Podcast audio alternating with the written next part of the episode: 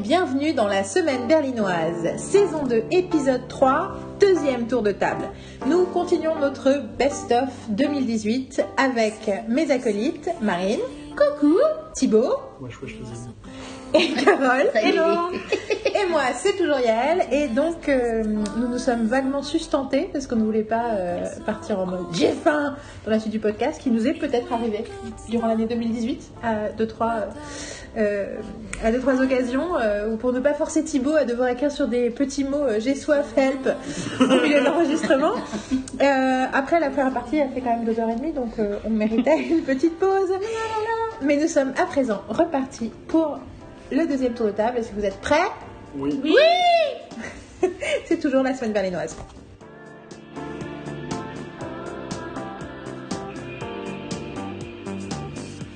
Marine, je te donne la parole et je m'excuse par avance parce que je vais continuer à manger pendant que je parle.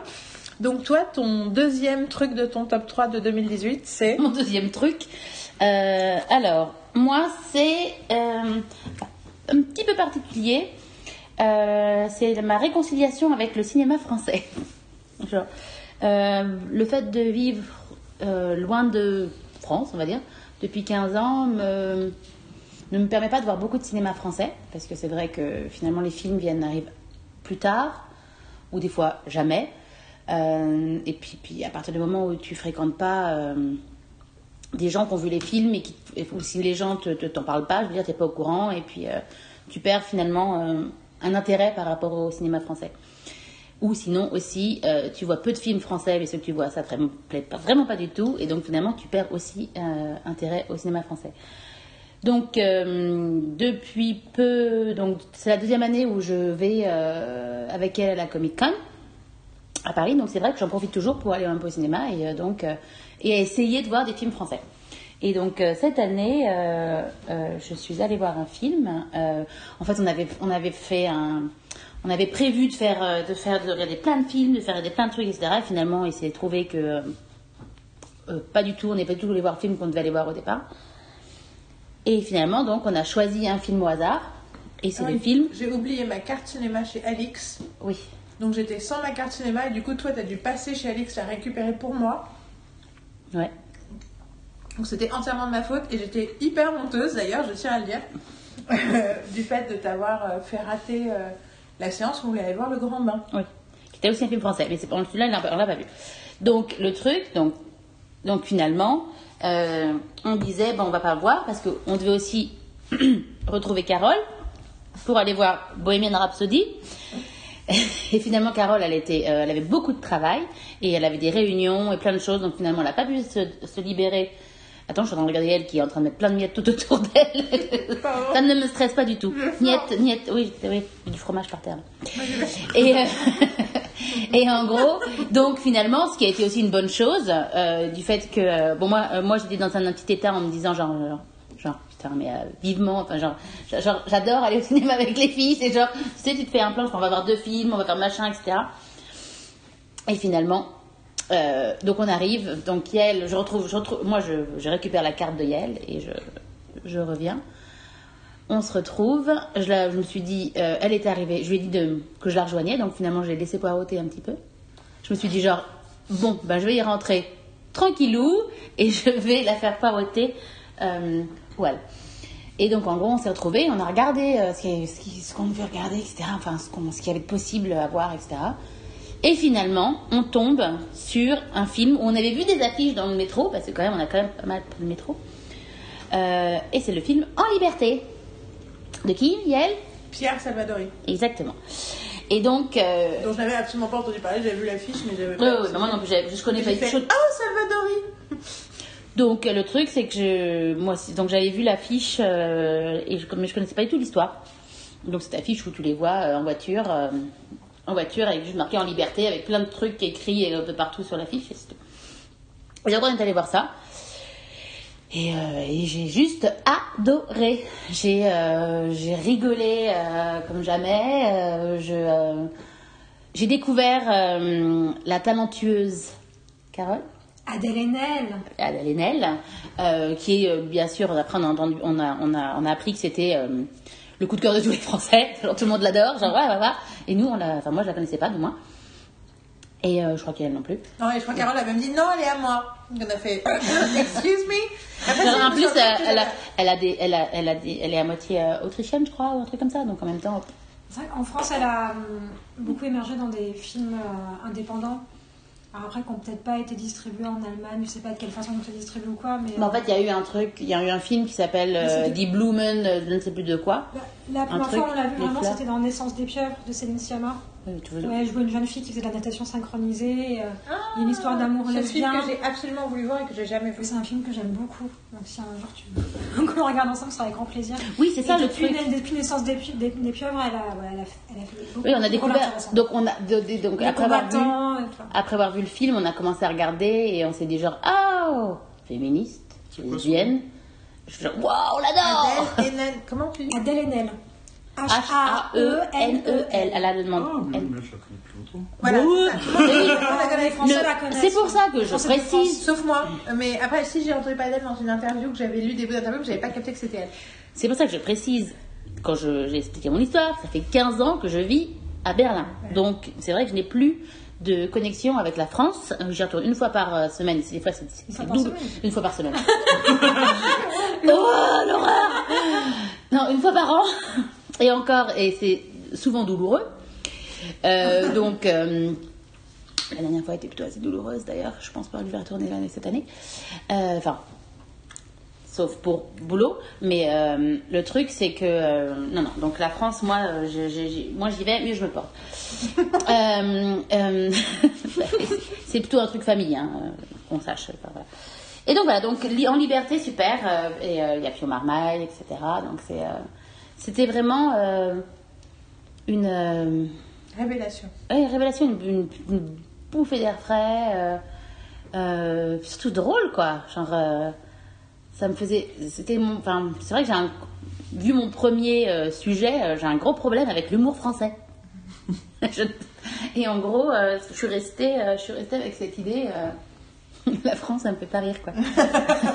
Donc, et euh, mais c'est vrai que euh, j'ai eu souvent cette, cette image du, fran- du, du film français euh, qui se fait des drames et tout, et ça se finit toujours mal et c'est toujours genre non pourquoi euh, pourquoi on devrait être heureux? Bah non c'est pas la peine ah pourquoi on devrait être drôle Ah, c'est pas la peine meurs meurs meurs c'est Ah non mais c'est un peu genre allez on se fait souffrance et euh, parce que euh, on est des Français et qu'on a la culture donc on peut ah non quoi. Et après, la France, c'est aussi un pays où il y a beaucoup de comédies qui sont produites chaque année, mais beaucoup de mauvaises comédies. Bah oui. De comédies Bah aussi très réactionnaires. c'est ça le Donc truc c'est un peu le challenge en France d'avoir parce que la comédie ça fait partie quand même de la culture française mais Ouais. la comédie de merde. Bah, je on sais, peut faire ouais. des comédies intelligentes La comédie et élégantes. les trucs les trucs que j'ai vu passer le truc c'est que par exemple. Je sais pas ce que c'est ça, mais attends. Tu disais de la comédie, on Bien voit beaucoup de comédies Bien bien grasse. grasses, Le bien truc, c'est que euh. en étant à l'étranger, ce que tu peux voir de la, de la culture française à l'étranger, donc avec, enfin, je vais quand même dans des petits cinémas, donc tu peux voir des petits films qui sortent de temps en temps. Donc j'ai vu quelques films français pendant cette, ces 15 ans. Mais sinon, c'est euh, les seuls trucs qui sont sortis, c'est Bienvenue chez les Ch'tis, que je ne suis pas allée voir parce que ça m'intéressait pas. Après, euh, c'est des gens ont adoré ou quoi soit. Je, suis désolée, moi ça me fait pas rire en fait. J'en ai vu un des trucs. Enfin, j'ai finalement vu Bienvenue chez les Ch'tis, puis je suis pas, suis pas fan en fait. Après, euh, c'est quoi là les trucs la tour Montparnasse, les trucs, tous les trucs. La tour Palace infernale Ouais, ouais, des trucs comme ça. ça C'est que des trucs. des trucs- voilà, tu vois, c'est des trucs comme Ça date, où- ça, hein, c'est 2002. Oui, oui.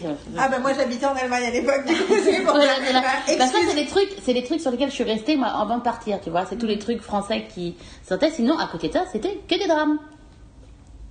Et sinon, bah, ça il y avait des films de Salvador, c'est vrai qu'on regardait quand on était plus jeune. les années euh, 90, Et c'est vrai que, mais sur le fait d'être déconnecté, c'est vrai que ça te met plus. euh, Après, euh, juste pour nos auditeurs, sachez qu'il existe quand même beaucoup plus de films français en Allemagne que de films allemands en France.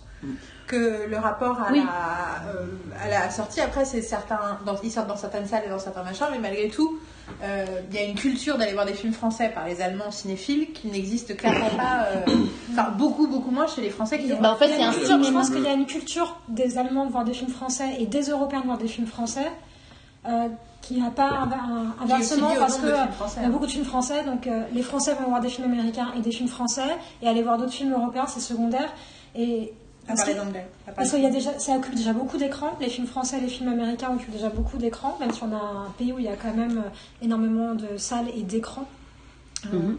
Sur tout le territoire. Et ensuite, euh, il y, y a le côté français, quoi. On a déjà assez de films comme ça, donc pourquoi en plus aller s'intéresser aux films des autres La préciosité euh, française, discussions puis- qu'on a pu avoir dernièrement. Et, et je pense aussi qu'il y a un système, en particulier avec Unifrance, qui défend les films français à l'étranger international. Il y a quand même des, des institutions qui existent pour défendre les films français les films de la francophonie. Je ne sais pas si euh, c'est aussi structuré dans les... enfin, il y a évidemment des organismes qui défendent les films allemands et la distribution internationale et Non, les films mais- distribution internationale, mais Les Allemands on est quand même, on ça, est quand même hein, en donc, Europe, la France, c'est quand même un pays euh, qui produit énormément de films. On est à entre 200 et 250 films par an, films français qui sortent. Euh, et c'est, euh, ça reste euh, assez exceptionnel en Europe, en fait, cette masse de production. Donc forcément, tu vas retrouver des films français à l'étranger, alors qu'inversement, tu vas pas trouver d'autres films européens en France ou très peu. Quoi. Et puis enfin, aussi le- les Français sont. Enfin, euh, il y a plein de Français qui n'acceptent pas de voir un film qui est pas genre doublé en français. Ce qui fait que du coup, enfin, un peu moins maintenant, parce que maintenant il y a plus de gens qui regardent. Enfin, en tout cas autour de moi, il y a beaucoup plus de, gens qui regardent des trucs en VO sous-titré. Mais moi, toute mon enfance, genre quand je disais que je regardais des trucs en VO sous-titré, j'en étais là. Ah, mais comment tu fais? Moi, j'arrive pas à lire, ça me fait mal au crâne. Et pas forcément que des enfants, quoi. Des adultes aussi, genre qui avaient 40 ans, qui me disaient Ah là là, Oui, mais déjà, si tu pars avec ça, forcément, il faut un petit film italien qui sort. Ils vont pas, enfin, ils vont pas s'amuser à le doubler. Il n'y a pas le budget pour le redoubler en français. Donc, du coup, ils vont juste faire les sous-titres. Et donc, du coup, ça Donc ça, réduit l'accessibilité du film. Et après, euh, pour revenir sur le fait de vivre à Berlin, et les films français, déjà, enfin, ici, il y a une semaine où tu as les films français, euh, la, le Franz Sogis euh, Festival, euh, voilà. Oui. Euh, Voilà, mais voilà, voilà, oui, tu- voilà, personne n'a compris. En fait, Tu c'est as parce qu'il y a. de la main la Oui. carte sur- qui est posée sur la table. Donc euh, il y a une carte sur la table, puis là, Art, la 18e. Les 18e euh, film euh, film Voren. Enfin, on Donc, a la aussi semaine du le, film français. il y a aussi le, oh, je sais, c'est le, le centre culturel français à Berlin. L'Institut français. Bah, il y a un c'est livre français où il y a le cinéma Paris. Voilà. Qu'est-ce que je voulais dire aussi Et il y a le, et enfin, et aussi du coup le, le fait qu'il y ait très peu de films français qui sortent ici. Enfin, les films qui sortent ici, c'est des films qui ont fait des cartons en France. Mais je trouve que c'est quand même, ça, ça donne des assez bons filtres parce qu'on est quand même sur des assez beaux films français, je trouve. Plutôt que, enfin, on se retrouve pas avec les merdes comme euh, Aladdin là, avec Kev Adams ou à bras ouverts avec, euh, ou, euh, ou euh, qu'est-ce qu'on a fait au bon Dieu 2, tu vois? Enfin, on se retrouve pas avec ce genre de truc. Il y a, il y a, C'est- il y a je, un très, je trouve ça très très juste ce que tu dis, c'est qu'il y a vraiment des, des choix de distribution. Enfin, après, Quand euh, même, c'est globalement pas le meilleur, mais dans les meilleures choses de la production française qu'on peut voir distribuer ici, j'ai l'impression, Bah, tout dans l'impression que depuis quelques mois, et on trouve quand même aussi du cinéma indépendant, comme euh, on a, on a vu en salle ici. Euh, C'est mon parler de ça, en deuxième, fait. c'est En mon fait, deuxième sujet. On lui empêche. C'est dire mon euh, truc. Je suis en train de depuis tout à l'heure, on parle à sa place de tous les trucs dont elle voulait parler. donc, donc continue Marine et ensuite on va reprendre. Est-ce que tu, je pense à un film qui commence par un S, je sais Oui, pas. tout à c'est ça, c'est ça, c'est ça. Et c'est mon problème, mon deuxième, ça arrive. Je voulais juste euh, dire qu'effectivement, tout ce que vous dites est vrai. Tout ce que vous dites est vrai par rapport à Berlin et par rapport à distribution. Le truc, c'est que c'est comme ça depuis, euh, depuis 5 ans, quoi. Alors, Je je, veux dire, je, précise, à Stuttgart, tous les pas- Allemands vont voir j'ai tous pas les fini. Chabrol. J'ai Non, non, mais Oui, c'est ça que je voulais dire par, Ouais, par la tradition. C'est pas les mêmes. Je voulais juste dire par rapport à la tradition tout, euh. que nous on a en France avec les films allemands, les, Fran- les Allemands ont une relation avec les films français depuis 60 ans que nous on n'a pas avec les films allemands. C'est juste ça que je voulais dire. Oui, et c'était la suite de ma phrase. Donc le truc, c'est, je disais, euh, donc oui, depuis 5 ans, il y a plus de films qui sont euh, sur les écrans, sur le cinéma. Surtout qu'en fait, il y a plus de cinémas qui se sont créés depuis 5 ans, ou des petits cinémas, euh, donc des petits cinémas d'arrêt d'essai, euh, plus comme il y a à Paris, tu vois, où, tu peux voir euh, des rétrospectives, etc. Et donc ça, ça ouvre, ça ouvre quand même à pas mal de, films français pour, pour passer, enfin, avoir, avoir quoi. Bon. Et le truc, c'est que effectivement, ils ont une culture par rapport aux films français.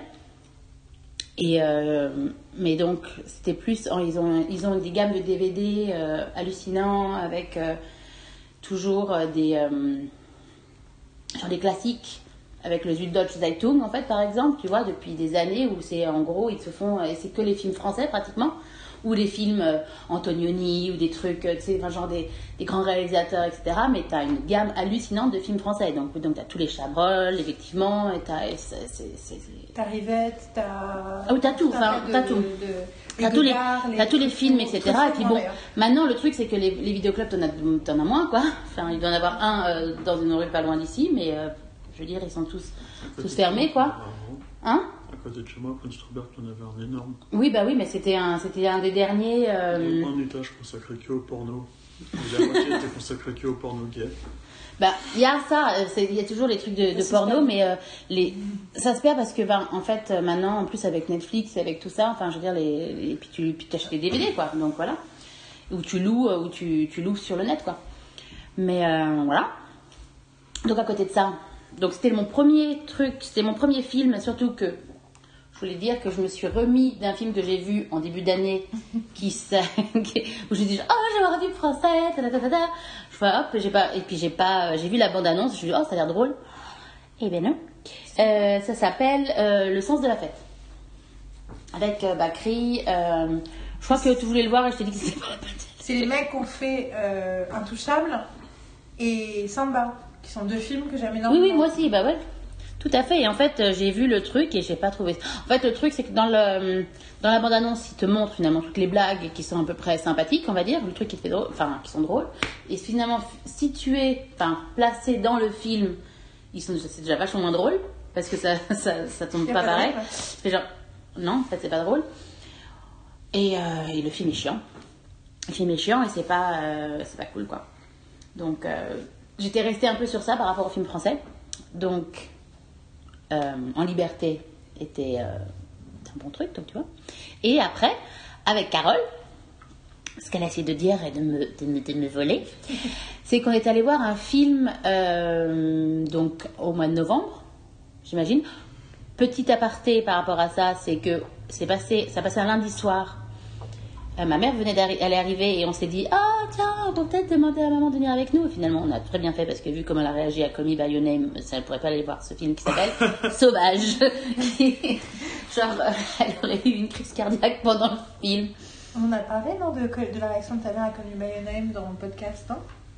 À qui on en a parlé? Euh, je sais pas. En tout cas, oui, ma mère a pas. euh, non, non, non, on n'en a pas parlé. On n'en a pas ensemble, je pense. En tout cas, je vais pas retourner dans, la- dans, dans cette histoire de Colin Bennett par ma mère et de son rapport à l'homosexualité.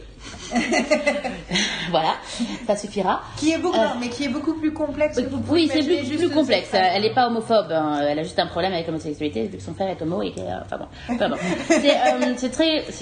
On fera un podcast euh, sur nos familles, Sur nos mères. sur nos mères. Oh les, les regards. Ah, mais une- on, fera, on, fera, on fera Mother's Day, euh, Mother's Day euh, podcast. Moi, l'avantage, c'est qu'il n'y a aucun risque de représailles. En même temps, c'est horrible. C'est horrible. En même temps, moi non plus, elle, écoutera jamais mon- le podcast.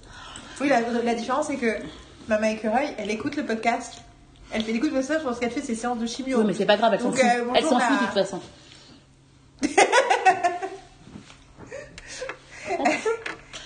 C'est ce qu'elle, elle- c'est- elle qui l'a dit, elle s'en fout. Donc voilà. Oui, c'est vrai. Donc voilà. Euh, donc Sauvage. Podcast, hein. Donc euh, non non. Euh, donc on est allé voir Sauvage, euh, qui est donc un film sur euh, euh, la prostitution gay. Euh, pour euh, on va Résumer. dire résumer. euh, Schématisé. schématiser le film. Euh, euh, L'histoire de ce garçon, comment il s'appelle dans le film? C'est quoi son nom? Son petit prénom? Enfin, le... Elle se Donc- tourne vers Carole, je tiens à le dire. Oui, oui, Je lui demande. c'est- Je demande C'est l'instant halluciné. Ah, t'avais déjà mis la page, elle était prête déjà, tu vois. Léo Il y avait pas écrit Léo? Léo, Léo, interprété par Félix Marito. oui, retenir. absolument magnifique. Il est, euh, il est, il est génialissime. En plus, euh, c'est euh, moi, ça m'a touché particulièrement parce qu'en plus, il a un petit côté. Enfin, c'est un, c'est un beau gosse, tu vois, mais il a un petit côté euh, Damien en fait. Notre ami Damien, il ressemble. Il a un côté. Oui, je vois rien que sur la photo. Et en gros, ça m'a, ça, donc j'ai eu une, une petite connexion différente avec le personnage. Pas que euh, Damien ait fait de la prostitution, Pas que ce soit un problème s'il en est fait. euh, pas que ce soit un problème euh, non plus. C'est, juste que bah, il est gay et que donc ça m'a pas parlé. Puis tu l'as connu quand il était très jeune. donc- Et je l'ai connu quand il était très jeune et qu'il avait des bêtises. Et en gros,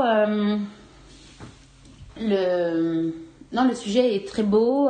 c'est traité d'une façon très belle et c'est exactement, je viens de dire la même chose en deux, deux phrases. C'est magnifique, beau et belle. Et, et euh, c'est, c'est- surtout c'est très humain. C'est euh, ça te ça te touche complètement, ça envie, t'as envie de, t'as envie de le prendre dans tes bras, t'as envie, euh, ça, ça humanise en, en fait, en fait, toute cette, euh, ça, ça, ça humanise la, la prostitution gay, quoi. Enfin, ça, ça, ça, ça les, ça les rend, ça les rend humains, ça les rend euh, comme des, euh, des choses palpables, des choses qui ont des sentiments et la façon dont ils, oui, palpables, oui, ils sont palpables, oui, merci. merci Thibaut pour ce côté, lui, ça lui fait rire des, des trucs, c'est palpable. Mais Euh, non, non. Non, mais oui, oui, c'est dans ces thématiques-là euh, Ah, et dans cette thématique-là, c'est palpables. c'est palpable. Non. Et, euh, Je sais que t'avais compris, Thibaut. Le problème n'était pas ton incompréhension. et donc, euh, donc voilà. Euh, donc Sauvage est un film à voir. Euh, C'est qui le réalisateur? Le réalisateur s'appelle Camille Vidal-Naquet et c'est son premier long métrage. Donc, Ah, c'est premier long métrage, c'est, c'est euh, c'est un très beau film, très subtil. c'est dur, hein. C'est pas non plus engagé. le, c'est pas le, c'est pas une comédie, hein. Ça n'a rien à voir avec euh, En Liberté, hein. Je veux dire, par contre, C'est très un, intelligent. c'est une- un- drame humain, quoi. C'est c'est un film qui Donc, dégage euh, beaucoup d'empathie et de. Ça- En fait, j'ai très envie de le voir, Tout mais j'ai pas envie de le voir n'importe comment. Ben, c'est pas le film euh, à regarder sur un petit écran, euh, etc. C'est un film qu'on, quand il sortira en DVD, on l'achètera et puis euh, on le regardera ensemble. Il faut le regarder à trois, tu vois. Ou à 4. hein. Ou à quatre, euh, oui, bien sûr. Non, mais alors toi, tout de suite, hein, tu vas, c'est pas parce qu'on parle de prostitution et des trucs tu nous parles de. Bah non, il dit à 4 pour dire que lui, il a le droit de regarder avec les le je lui ai envoyé une, Il pique. une pique euh, par rapport à ses palpables et ses trucs. Au fait qu'il a rigolé à palpable. Et là, il me regarde, genre, il lève les. Mais euh, c'est rigolo parce que moi, quand tu- maintenant on dit palpable, je pense à la conversation auquel j'ai assisté entre David et Carole Sur le sol, il est pas palpable? sur euh, une citation d'un film qui est Astérix et Cléopâtre, le film donc, que je n'ai bien sûr jamais vu. Enfin, et du coup, ils ont dit ouais, c'est comme. Non mais, non mais, et justement, en écoutant la conversation entre Carole et David, j'ai découvert que non seulement c'était un film qu'ils avaient fait rire, mais qu'ils connaissaient, tu vois, qu'ils ils m'ont cité des phrases du truc, et je dis, mais c'était un film d'il y a 15 ans et vous connaissez encore Moi, des des blagues. trucs, quand je dis euh, j'aime pas trop beaucoup ça, c'est ça, ça vient de là. D'accord. Et du coup, à un moment, il y a un moment, il dit, le sol est pas palpable. Et elle me disait, oui, c'est devenu une expression dans moi. When, where J'ai jamais entendu ça de ma vie. Mais du coup, je, maintenant, quand on dit palpable, Tu penses pense systématiquement du coup à cette systématiquement à phrase. cette phrase. Bah, pas moi, pas encore. Maintenant, Donc, ça va changer. c'est- la preuve que c'est marquant. Et pourquoi ça nous a marqué encore 15 ans après? Ça paraît très simple et Donc, euh, ça s'incruse dans le cerveau. toi, Sauvage, ça t'a fait quoi? Moi, Sauvage, j'ai euh, j'ai été très très touchée par ce film. Je trouve ça très beau. Euh, il y a une- je trouve qu'il y a une vraie intelligence dans la façon de construire le. Hein. Le, construire le personnage, de nous amener direct dans le vif du récit dès la première séquence. La première séquence est hyper forte. Ouais. Et euh, il y a des choses très dures qui sont montrées, mais il réfléchit vraiment à jusqu'où il va, jusqu'où il va dans la présentation ou pas. Qu'est-ce qui n'a pas besoin d'être montré et qui contribue malgré tout à la, à la, à la force du, du récit. Donc une vraie interrogation sur ce qu'on dévoile ou ce qu'on dévoile pas, ce qui est nécessaire de montrer ou pas, comment on dit les choses. Ce que je trouve très intéressant, c'est que ce personnage de euh, Léo, interprété par Félix Marito, euh, arrête pas de répéter qu'il n'a pas envie de sortir de la prostitution. Alors, et on sort un peu de plein de, de, de clichés euh, que euh, le commun des mortels ou le grand public peut entendre sans connaître du tout ce milieu-là. Mhm. C'est que là, on a un personnage qui se pose pas, la question. Alors, est-ce que est-ce qu'il veut pas sortir de la prostitution pour des mauvaises raisons, etc. On peut se le demander aussi, mais très clairement, il n'arrête pas de rencontrer des gens qui vont lui dire non mais tu veux te sauver, hein, t'as besoin qu'on te sauve, et il n'arrête pas de dire Ou pas. pas, en fait. euh, Mm, et euh, c'est un Mais je pense très beau personnage, très complexe, très fragile. Euh, ça se sent, en fait, quand tu vois le film, qu'il y a eu un travail de recherche, il y a vraiment eu une vraie attention par rapport au sujet. Effectivement, en voyant le générique, tu vois qu'il y a eu plein de, de rencontres avec des, euh, des jeunes euh, du milieu de la prostitution, des gens qui ont vraiment contribué au film, etc. Et tout ça est fait euh, en vraiment en connaissance de cause et dans le respect de la parole qui a pu être, Ouais, qui a pu être recueillie. Et, et en même temps, c'est complètement une fiction. Il y a quelque chose de l'ordre de la fable, dans la mise en scène, dans la façon dont la caméra suit de près tout le temps ce personnage, dont on l'accompagne. Tout est vraiment, c'est vraiment ce personnage qui focalise, qui organise tout le, tout le récit, euh, son rapport aux espaces, la tension entre la ville et la nature. Il y a vraiment quelque chose qui est travaillé et qui donne une dimension de fable Mm, mm, euh, mm. à cette Ouais. histoire et à, et à ce personnage qui est vraiment une espèce de, de, de petit prince, un petit peu comme un petit ange José le coupé euh, et qu'on a, qu'on a envie de protéger, quoi. Donc on comprend en même temps tous les personnages en face de lui qui veulent le sauver, parce que c'est vrai que quand on le voit, on, on- on a envie de l'aider, quoi. Il y a toute cette tension entre Eros et Thanatos en permanence qui se, qui se joue, et euh, il y a des choses, il y a des scènes très dures. Il y a des scènes très dures dans la violence physique, il y a des scènes très dures dans la violence euh, verbale aussi. Mm, mm, mm. Et euh, ouais, c'est c'est une expérience intense. Mais c'est un film euh, qui se pose des questions justement aussi sur euh, comment montrer la violence pour la faire comprendre, comment ne pas la montrer. Enfin, il y a, je, je trouve que c'est intelligent dans la démarche. Tout à Vraiment fait. très intelligent et c'est pas si fréquent que ça en fait, cette délicatesse-là, qui n'est pas euh, un accessoire. On sent euh, beaucoup d'humilité et d'engagement. Oui. Tout à fait, je suis tout à fait d'accord. Mais euh, je veux tout à fait ce que tu veux dire sur la réconciliation avec les films français parce que moi aussi c'est un travail de longue date que parce qu'en fait t'es toujours pris entre le fait que les gens euh, te renvoient ah oui de toute façon t'aimes pas les trucs français c'est le truc qu'on me renvoie tout le temps ce qui est vrai et en même temps c'est pas parce qu'ils sont français parce que euh, n'importe qui qui a euh, vu mes playlists des années 80 sa- savent que j'adore la pop française que euh, j'ai plein de films français qui sont des références pour moi, j'ai plein de télévisions françaises que j'ai On aimées a plein de aussi. films français dans notre bibliothèque. C'est ça, euh, j'ai jamais, j'ai rien contre les films français, je pense que le, le, voilà, la façon dont on traite les voix créatrices en France fait que, et on, on les voix créatrices se traitent eux-mêmes, fait qu'il y a un- une calcification, une atrophie qui s'est créée et qu'il y a moins de choses qui m'intéressent, qu'il y a beaucoup de choses où les gens se posent pas assez de questions, que qu'il y a quand même l'idée, oh, mais c'est qu'un film, du coup, je vais pas réfléchir à ce dont je veux parler. Le Thibaut approuve euh, largement. Je trouve qu'il y a à dire, à dire des choses, euh, des choses à dire là-dessus. Je tiens à dire que j'ai vu du coup le Grand Bain et que c'est quand même vachement bien. Et j'étais très agréablement surprise. Ouais, il va sortir bientôt. Et ensuite, j'ai réalisé, on vient de réaliser qu'en fait, c'est basé sur un documentaire. Parce que les Anglais ont fait le même- un film similaire euh, sur le même documentaire. Oui, on avait vu ça, on s'était posé des questions déjà avec Marine euh, quand on avait vu les premières affiches euh, En fait, c'est ça, dans, le, dans le livret de, justement du Festival du film français de Berlin. Ouais. Et, et du coup, on est allé chercher le dossier de presse à ce moment-là du Grand Bain avec l'équipe Gilles Lelouch, Canet et compagnie, là, ce- le film français, pour se rendre compte. Est-ce que Marine m'avait dit euh, Ah, mais euh, ça me rappelle euh, un truc que j'avais déjà vu Et qu'en fait, il y a un documentaire, enfin, attention synchronisée masculine, un documentaire norvégien, suédois, parce que je crois qu'on a recherché avec Yann ces Non, informations. non, on l'a pas cherché parce que c'était à Douceman, donc on n'a pas. On en a parlé. Et, En tout cas, c'est un truc ouais, et il y, a scandinave. il y a déjà aussi un film de Et fiction. il y a un film anglais Voilà, qui y a un existe. film anglais. Mmh, Et l'affiche ressemblait beaucoup. Le, vous, le film est suédois et norvégien. Enfin, en tout cas, il y a un autre film et l'affiche ressemble. Et du coup, ayant vu le film et tout le bien que je pensais du film, en sachant que c'est basé sur un documentaire,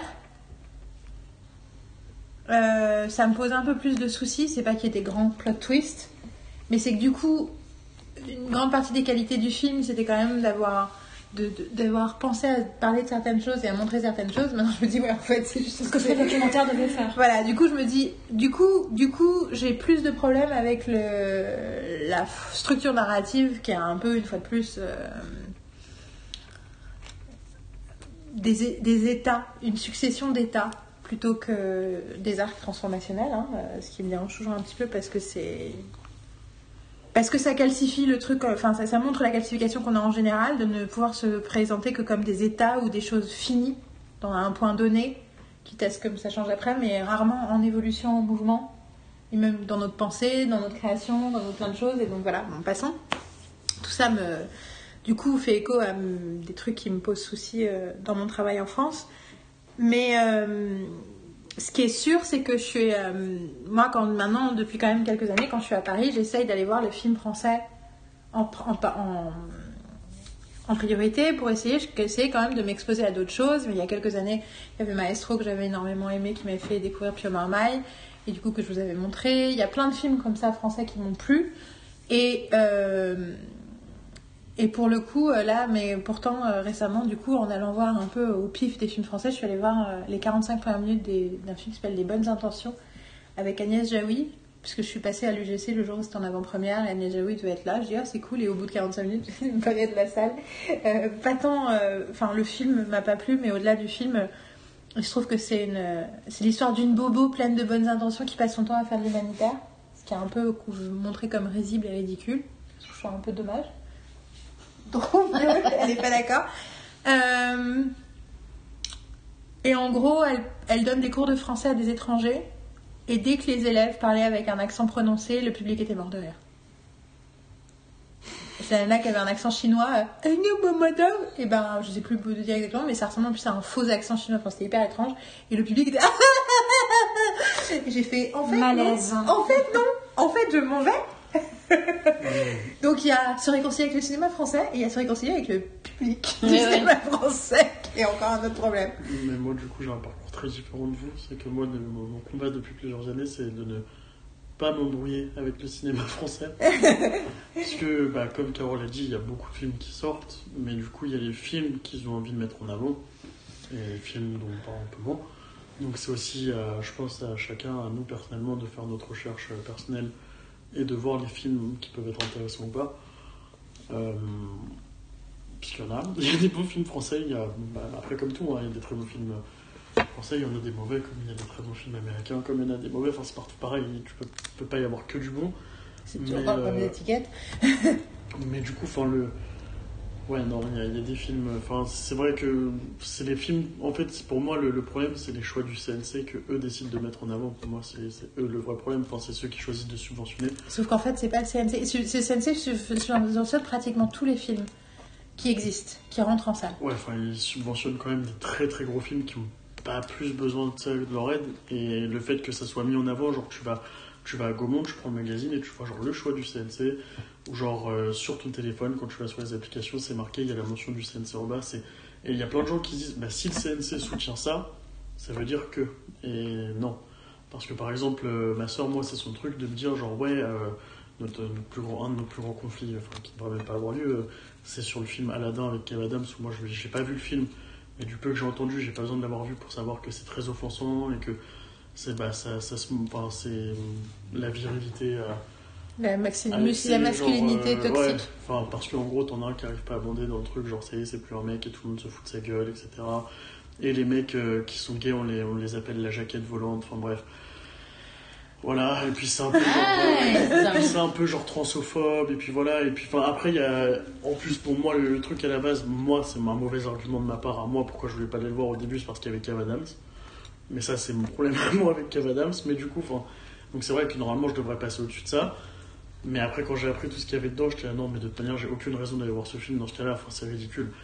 Et, euh, et je dis à ma soeur, tu peux pas dire que ce film, c'est pas toxique pour tes gosses, parce que nous, on arrive à faire le discernement, on arrive à se dire, ça, c'est une blague, ça, ça ne l'est pas. Mais un gosse qui a 8 ans, quand il entend les mecs de la jaquette volante, il a, même si ma soeur a beau dire que mes neveux sont très intelligents, et je la crois, hein, mais il en, il en reste qu'ils ont 8 ans. Et qu'à 8 ans, tu sais pas aussi bien faire la différence, surtout quand t'as des parents comme elle qui lui expliquent pas en plus. Du coup, tu peux pas faire la différence, c'est impossible. Et elle me fait oui, mais si le CNC valide, oui, mais si le CNC valide, mais ça veut dire quoi? C'est pas parce que les mecs ils ont. Enfin, Surtout que c'est pas comme ça que ça marche en fait le CNC. Enfin, il y a vraiment euh, le financement, tous les films pratiquement. Tous les films ont droit à un certain type d'a- un certain type d'avance. L'avance recette. L'avance sur, recette. sur. Après, il y a aussi plein d'aides différentes, des, aides- des aides à l'écriture, des aides au développement, des aides à la post-production, et tous les films n'ont pas accès à toutes ces aides. Et il y a des films qui se font sans aide du, du CNC, mais ça va être plus du cinéma complètement guérilla. Après, euh, donc euh, il y a de la nuance, mais je suis d'accord dans ce que dit euh, Thibaut avec le fait que euh, c'est vrai que la composition des institutions joue sur le type de cinéma auquel on, auquel on a accès. Alors, il n'y a pas le cinéma français, il y a les cinémas français, comme tu, tu le fais très justement remarquer. Il y a plein de films différents. Euh, mais en même temps, et c'est quand même un truc qu'on entend de la part de réalisateurs, réalisatrices qui essaient de défendre des projets et d'avoir, différents types d'aides auprès du CNC et d'autres institutions, des régions euh, également qui subventionnent le cinéma, c'est que euh, les comités de sélection qui vont décider quel film a le droit à quelle aide, quel projet, parce que parfois c'est un mélange de projet avant tournage, ça va être quand même des gens qui globalement restent en incarnation du privilège. Beaucoup d'hommes, beaucoup d'hommes blancs, euh, de conditions sociales supérieures. Et ça, pour avoir des discussions avec des réalisateurs, réalisatrices qui ont grandi dans des, dans des banlieues, dans des cités, qui viennent de milieux populaires et qui ont galéré pendant des années pour faire des films et ont fini parfois, souvent, par faire des films en autoproduction, en faisant des financements participatifs, de se prendre, de se prendre des portes et d'avoir aussi la sensation, en plein de moments, que de toute façon, euh, ils n'auraient jamais accès à, certains types d'aides parce qu'ils peuvent pas être entendus par des gens qui ne vont pas se reconnaître dans leur projet, de dire ah non mais vous faites un truc là, votre truc de cité, ça nous intéresse pas forcément, ou de s'entendre dire, là texto, hein, je, peux ramener même des, des pages du magazine Clap où on avait interviewé des, des, des gens qui ont produit des films de façon très indépendante, s'entendre dire en commission non mais on a déjà aidé un film sur la banlieue dans l'année, on va pas en aider deux de la part de petites sociétés de distribution comme la 25e heure qui euh, milite beaucoup pour défendre euh, des films fragiles en termes de distribution et de budget. Ah non mais c'est bon, la case banlieue on l'a déjà eu, on va pas aider une deuxième fois la banlieue et donc en tant que petit On a distributeur ils galéraient pour trouver l'argent. Déjà euh, c'est bon. On a une Ah, héroïne, On euh, a, on a pendant un film sur les noirs, un film sans handicapés, là c'est bon les gars, euh, on- on peut cocher la croix, on passe à autre chose quoi. On va revenir à parler des petits bourgeois C'est bon, on a une réalisatrice, c'est bon, ça va. Donc, euh, donc c'est vrai que la composition des comités de sélection et les règles sur lesquelles on sélectionne ou on subventionne jouent sur les cinémas auxquels ensuite on a accès. Sachant que, euh, je sais pas si tu as conscience de ça, Thibaut, ou même Marine, enfin toi je pense que Carole, euh, vu ton, ta proximité avec ces métiers-là, euh, notamment aussi dans ton boulot de journaliste et en plus de toutes tes autres euh, casquettes, fait que tu dois le savoir, mais une grande partie du financement d'un budget un peu important vient de la télévision. En réalité, on en est à un stade où c'est la télévision qui décide des films qui vont sortir. C'est qu'en gros, c'est le fric que donne la télévision en, a- en, en préachat pour future diffusion sur leur chaîne. Et du coup, moi, j'ai plusieurs fois eu des intervenants euh, dans mes stages euh, qui sont des lecteurs de commissions euh, de télévision. Donc, ils travaillent pour TF1, pour M6, pour France 2 et qui ont des grilles Canal De décision, et tout, voilà. sont- c'est des partenaires. hein. et qui ont des grilles et donc qui, vont, qui reçoivent des scénarios, euh, parfois avec un, truc de production, enfin note d'intention avec le casting ou quoi, mais en tout cas qui jugent sur scénario et qui disent à France 2 oui, non, c'est important, c'est M6, TF1, et voilà. Et donc selon leurs critères, décident ah maintenant c'est trop clivant, ça c'est trop euh, segmentant. c'est un gros truc qu'ils disent aussi. Ça, donc c'est pas assez fédérateur, euh, c'est trop vulgaire, c'est pas assez clair, c'est pas assez lisible, le message est trop comme ci, c'est trop comme ça. Et moi, ce qui me tue, c'est de voir le type de film qui est soutenu par Canal+, un film français, et tous les films indés européens et américains, mais beaucoup de films indés européens qui sortent des lignes qu'on a chez nous, qui sont aussi soutenus par Canal Plus International. Et je me dis, des fois j'ai l'impression, et c'est un peu euh, une expérience anecdotique, c'est-à-dire que c'est, une preuve anecdotique, c'est plus dans l'impression chaque fois que je vois le Canal Plus apparaître à l'écran, mais le nombre de fois où dans les films, tous les, tous les réalisateurs européens indépendants qui, sont, qui font leurs films grâce à Canal Plus depuis 15 ans, et tu te dis, mais j'ai l'impression qu'un film comme ça en français, jamais il se fait financer. Quoi. de la même façon qu'il y a des cinémas, il y a des Canal+. Et que Oui, Canal+, oui. c'est aussi une, une pieuvre avec des enfants différents, c'est pas les mêmes bureaux. Et c'est aussi une société qui euh, use ses employés jusqu'à la moelle. euh. Mais c'est pour euh, ça des, que- des décisions sont prises aussi dans des conditions d'angoisse et d'anxiété de burn-out assez intenses. Oui, ça c'est clair, mais du coup, ça veut dire que ce qui se passe euh, sur Canal Plus à l'étranger, ce qu'ils qu'ils vont soutenir dans les, dans les cinémas indépendants étrangers, est différent aussi de ce qu'ils soutiennent dans le cinéma français. Donc, toutes ces problématiques-là expliquent, et il y a en plus tout le truc des, des écoles de cinéma et de ce dont on parlait tout à l'heure avec. euh, Enfin, hier ou avant-hier, ou il y, a, il y a un mois, pour ceux qui écoutaient le podcast, la première partie. Mais du coup, tout ça euh, contribue à créer un cinéma français euh, à la fois très très fort au niveau de, de sa force de frappe internationale, l'un des cinémas les plus forts et les plus subventionnés du monde, et à la fois pour nous autres Français cinéphiles, parfois problématique. D'ailleurs, c'est pour ça que je demande à, à mes amis euh, qui ont du goût, euh, donc toi par exemple, ou Léa, ou, euh, de me dire les films qui, qui, qui- enfin, que vous avez aimés pour, euh, pour que je les vois. Quoi. Tu m'as montré quelques films français que j'ai aimés, et puis j'en ai vu quelques-uns ces dernières années, mais bon. Non, mais c'est Voilà. clair, on a, besoin, on a besoin du bouche à oreille, vous pouvez nous... Écrivez-nous Dites-nous les films qui vous valent le coup, quoi. Enfin, après, on va on va essayer de voir tous les films qui sortent. Les films français, surtout maintenant qu'on a une Carole à la maison euh, qui a vu les trucs qui sont de l'année dernière ou les trucs. Donc en gros, c'est genre, oui, ça faut le voir, oui, ça, ça, ça. Elle est au courant de tout ce qui se passe avec les écrans terribles. Tout à fait. Puis- Donc euh, ça me permet, hein? Enfin, après, il y a aussi des films français, genre que. qui sont pas, pour moi, dérangeants dans le paysage, mais où je pense que dans cette maison, on sera en désaccord sur le fait de dire est-ce qu'on a aimé ou pas. Je pense. C'est-à-dire? Je pense par exemple Climax. Je l'ai pas vu. Mais Oui, je- Bref, je pense que si tu le voyais ou si elle le voyait, on sera en désaccord total sur le film. Mais c'est moins dérangeant d'avoir ce genre de film-là dehors que par exemple bah, à bras ouverts. Quoi.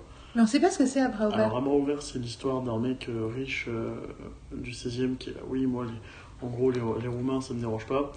Et il y a un mec qui lui fait bah, pousse le concept jusqu'au bout, prend une caravane de Roumains dans ton jardin, quoi, en gros. Avec Christian Clavier. Et euh, du coup, le mec accepte, donc il les accueille à bras ouverts. Et. Et ça s'avère être tous des voleurs, c'est ça Voilà, et puis en gros, c'est le, le cliché du genre. euh, le, le, le roumain, c'est. euh, Excusez-moi, je suis en train de ravaler le famille. le, c'est ça, le, le roumain, c'est euh, Harry Habitant qui le joue. Enfin, c'est, c'est hyper. C'est hyper. C'est hyper. euh, Enfin, c'est, c'est hyper euh, offensant pour les, les, les riches qui sont pas spécialement racistes parce que ça- c'est un cliché aussi pour eux. C'est hyper raciste. Enfin, c'est. Non, c'est, ce film est dégueulasse. Et puis voilà. Mais en fait, le problème, c'est que la manière dont ça a été présenté, c'est, c'est bon, c'est du cinéma. Et enfin, il y a juste en gros un truc, le seul truc sur lesquels il tape pas, parce qu'il tape sur les homos aussi, il tape sur plein de trucs. Le seul, le seul truc sur les mecs, les mecs dont ils se foutent pas de la gueule, c'est les mecs du FN. Oh, Et tu sais, et du coup, mais, mais non, mais c'est du cinéma, on rigole, enfin, on a le droit de faire ça, mais alors pourquoi tu te moques pas du FN C'est du cinéma et que ça va, on a le droit de faire ça, faut pas de leur gueule aussi, mais non. Enfin, bref, non, mais. Moi, c'est des films que je ne Écrit choisis par 5 plus à mecs quand même. hein. 5 mecs. Ouais, il a fallu Ce que cinq tu mecs. décris semble assez nauséabond. Bon. Euh, mais du coup, tu l'as pas vu. Donc voilà, donc on va. Ah, c'est vrai qu'il faudrait pouvoir juger Si sur quelqu'un l'a faudrait vous pouvez nous Voilà, dire. dites-nous ouais, dites-nous ce que vous en avez pensé. Bon, bah alors donc c'était cette très courte numéro 2. Tu te rappelles, on avait dit qu'on ferait court. je, bah, je dis au mois, ça va être court. Ouais, c'est bien. Bon, allez, Thibaut, up. On a plus que 20 minutes pour les trois derniers. Allez hop On y croit. Zou, On zou, va peut-être pas tout enregistrer. Écoute, on va voir. Ah, vas-y. Thibaut. Alors, euh, moi, du coup. Number mon- two. Mon numéro 2 de l'année, c'est une chanson. Ah, ça va être court. C'est une chanson qui s'appelle euh, Bizarre Love Triangle de New Order. Euh, je pense que ici dans cette maison, je vous ai tous assez traumatisés avec cette chanson en l'écoutant en boucle. Pas tant que ça, moi, parce que j'étais pas assez là, mais. Ouais, toi, bah ouais, toi, t'étais pas là, enfin, t'étais pas spécialement là au moment où je l'ai découvert. Et euh, non, et puis après, surtout, enfin, c'est les moments où je l'ai écouté qui faisaient que j'étais quand même, enfin, Ça va, il est plus traumatisant que New Order. c'est. Oui, oui, oui, j'aurais pu, j'aurais pu vous mettre du Joule en boucle. Là, tu serais, tu, tu serais sorti assez vite de la maison, je pense. Mais tu serais fait Tu serais passé par la fenêtre comme un sapin. Oh Ah, c'est la- la-. Ah, malinoise Et euh, donc en fait du coup bah, c'est une vieille chanson qui date des années 80 euh, et donc euh, qui date pas du tout de 2018 du coup mais moi je l'ai découvert cette année et donc la blague c'est que en fait c'est un de mes potes qui me l'a montré et qui comme me l'a montré m'a fait attention Thibaut je vais te faire écouter ta nouvelle chanson préférée maintenant euh. et moi j'étais là Pff, ouais c'est ça espèce de connard là t'as raison et puis donc il la joue et puis il la joue je trouve ça sympa c'est assez cool et puis je fais bon, bah, je vais quand même prendre le nom parce qu'il faut pas être débile dans la vie, juste pour la mettre sur ma playlist Spotify parce que j'aime bien, mais j'en enfin, étais pas encore, ah, c'est ma chanson préférée. Et euh, en fait, le, le lendemain soir, euh, il s'avère que je suis allé en boîte et pour la première fois de ma vie, j'ai essayé l'ecstasy. Et ils ont passé la chanson? Non, non, et en fait, je sais pas pourquoi, il y a un moment où je me retrouve seul euh, de- devant euh, l'H-Pré avec euh, mes écouteurs. Et où j'avais vraiment besoin d'être seul à ce moment-là, j'étais vraiment dans le monde. Et puis je me fais, oh bah tiens, je vais écouter une musique au pif. Et puis donc je vais sur ma playlist Spotify et je prends la dernière musique que j'ai mis. Et donc c'est cette chanson. Et j'étais là, oh, cette chanson, c'est du génie! et du coup, j'étais là, c'est génial, j'adore cette chanson. Et puis après, tout le long, je me rappelle, parce qu'après, je suis rentré, je me suis mis sur le balcon, j'étais, j'étais là, mm, mm, sur le balcon avec mes écouteurs. Ah, c'est la fois où je t'ai je t'ai dit, euh, non, où tu chantais, non? C'est pas où tu chantais, où je t'ai dit que tu faisais trop de bruit? Non, ça, c'était Tu m'avais réveillé, non? Non, parce que quand je suis rentré, il était genre midi, enfin, il était pas. Donc non, j'étais j'étais réveillée. Parce qu'en plus, je crois que j'étais tout seul dans la maison. Ok. Enfin bref, mais en tout cas, euh, après ça, je vais me coucher le lendemain matin, je vais aller au travail. Et je remets cette chanson, et enfin bref. Cette chanson a eu le temps de faire euh, écho dans ma tête. Et puis, enfin, en fait, il y a un moment où je me rends compte qu'en fait, c'est vraiment ma chanson préférée. Enfin, genre, euh, et d'ailleurs, dans mon top 50 Spotify de l'année, donc je l'ai découvert qu'en août, je crois. Et euh, elle est top 3. Alors que t'as des les autres chansons, le, top 1 et le top 2, c'est des chansons que je connais depuis février dernier. Donc effectivement, j'ai dû bien l'écouter. Enfin, euh, ouais, bah, je sais pas pourquoi, enfin, cette musique est vraiment euh, géniale. Euh, je l'ai tellement aimé que j'ai un tatouage dans la nuque où il y a un bout de partition de cette chanson. Donc voilà, enfin, c'est vraiment ma chanson préférée, je pense, de tous les temps. Et même si un jour ça change, parce que les goûts changent, cette chanson restera très importante pour moi. Bah, Enfin, vu que tu l'as sur la liste maintenant, Du coup, j'ai, effectivement. du coup, euh, j'ai envie de l'écouter en fait. Non? Enfin, peut-être pas, obligé- on peut arrêter l'enregistrement le temps de l'écouter, mais. Enfin, moi, ça me rend hyper curieuse de l'entendre, non? Parce que là, tu me l'as fait écouter, mais tu vois, c'était il y a. Enfin, parce que en fait, le, Trois le- mois, le euh. truc de cette chanson, c'est ce que j'ai expliqué, c'est qu'en fait, c'est que peu importe ton humeur, peu importe ce que tu fais, peu... elle est parfaite, elle est bien partout en fait. Il n'y a pas un moment où tu peux te dire non, je l'aime pas. Mais en fait, euh, la, la, la chanson que moi j'aime, après, il y, a, il y a plusieurs versions. Genre, je crois que dans ma playlist, j'en ai 5 des versions. Et la, la, celle qu'on aime vraiment, c'est une particulière, enfin, c'est une, euh, une danse version euh, étendue qui dure 6 minutes. Et nous, on est Danse version. vraiment fan avec mon pote Gantz. Et je me rappelle aussi qu'un soir, on, on s'est retrouvé au karaoké, on arrive là-bas et je lui fais putain, mec, tu, tu, tu sais ce qu'il faut qu'on fasse du coup. Et genre, lui, c'est un mec qui est assez. C'est une euh, extended dance mix de 1986, c'est ça? Ouais. Qui- Enfin, c'est un mec qui est genre assez timide, enfin pas timide, mais genre qui fait assez réservé, très sérieux, euh, souvent même froid quand tu lui parles, et, et donc enfin qui normalement ne, ne devient pas fou, genre comme moi je pourrais être, enfin ne- n'est pas émotif comme moi je pourrais l'être, et genre il était là, ouais, non, je sais pas, et puis je- au bout de 5 minutes à me voir sauter à côté de lui, on est là, allez, on le fait, on le fait, on le fait, il me fait, bon, allez, d'accord, on le fait, puis, donc du coup on le fait, et donc euh, les, les gens étaient, ont beaucoup apprécié. euh, Vous avez chanté ouais. Les gens ont beaucoup apprécié, enfin suffisamment, genre enfin, les gens nous ont applaudi et tout, c'était grave cool. Puis après, moi, il y a un moment où j'étais dans le fumoir où t'as des mecs qui arrivent et qui font Oh, c'est lui, putain, mec, c'est du génie et tout. Enfin, parce qu'en fait, les gens ne pensent pas à chanter cette chanson, ils vont tous penser à chanter genre Blue Monday ou une autre chanson, New Order, mais pas cette chanson.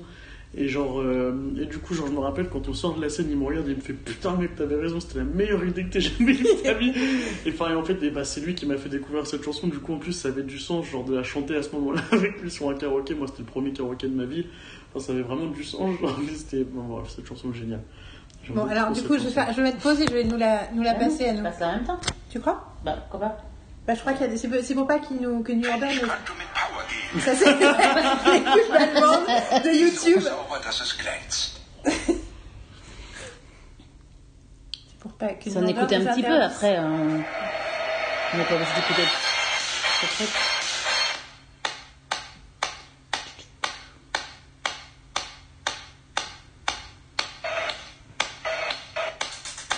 On sent le côté remix de les Et c'est le mix date de 86.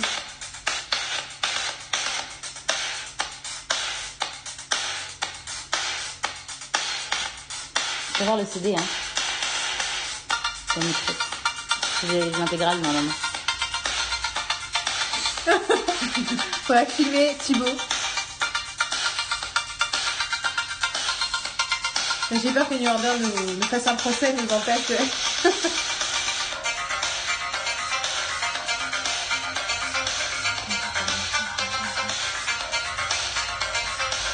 de- Thibaut 2018 découvre la Wave.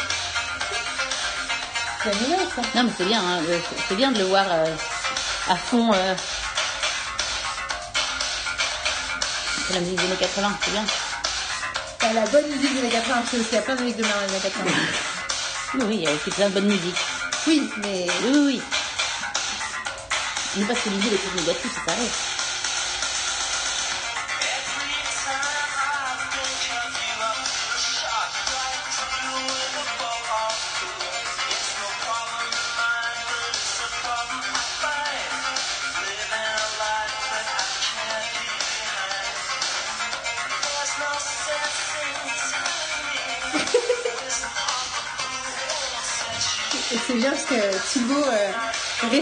L'amour de cette chanson.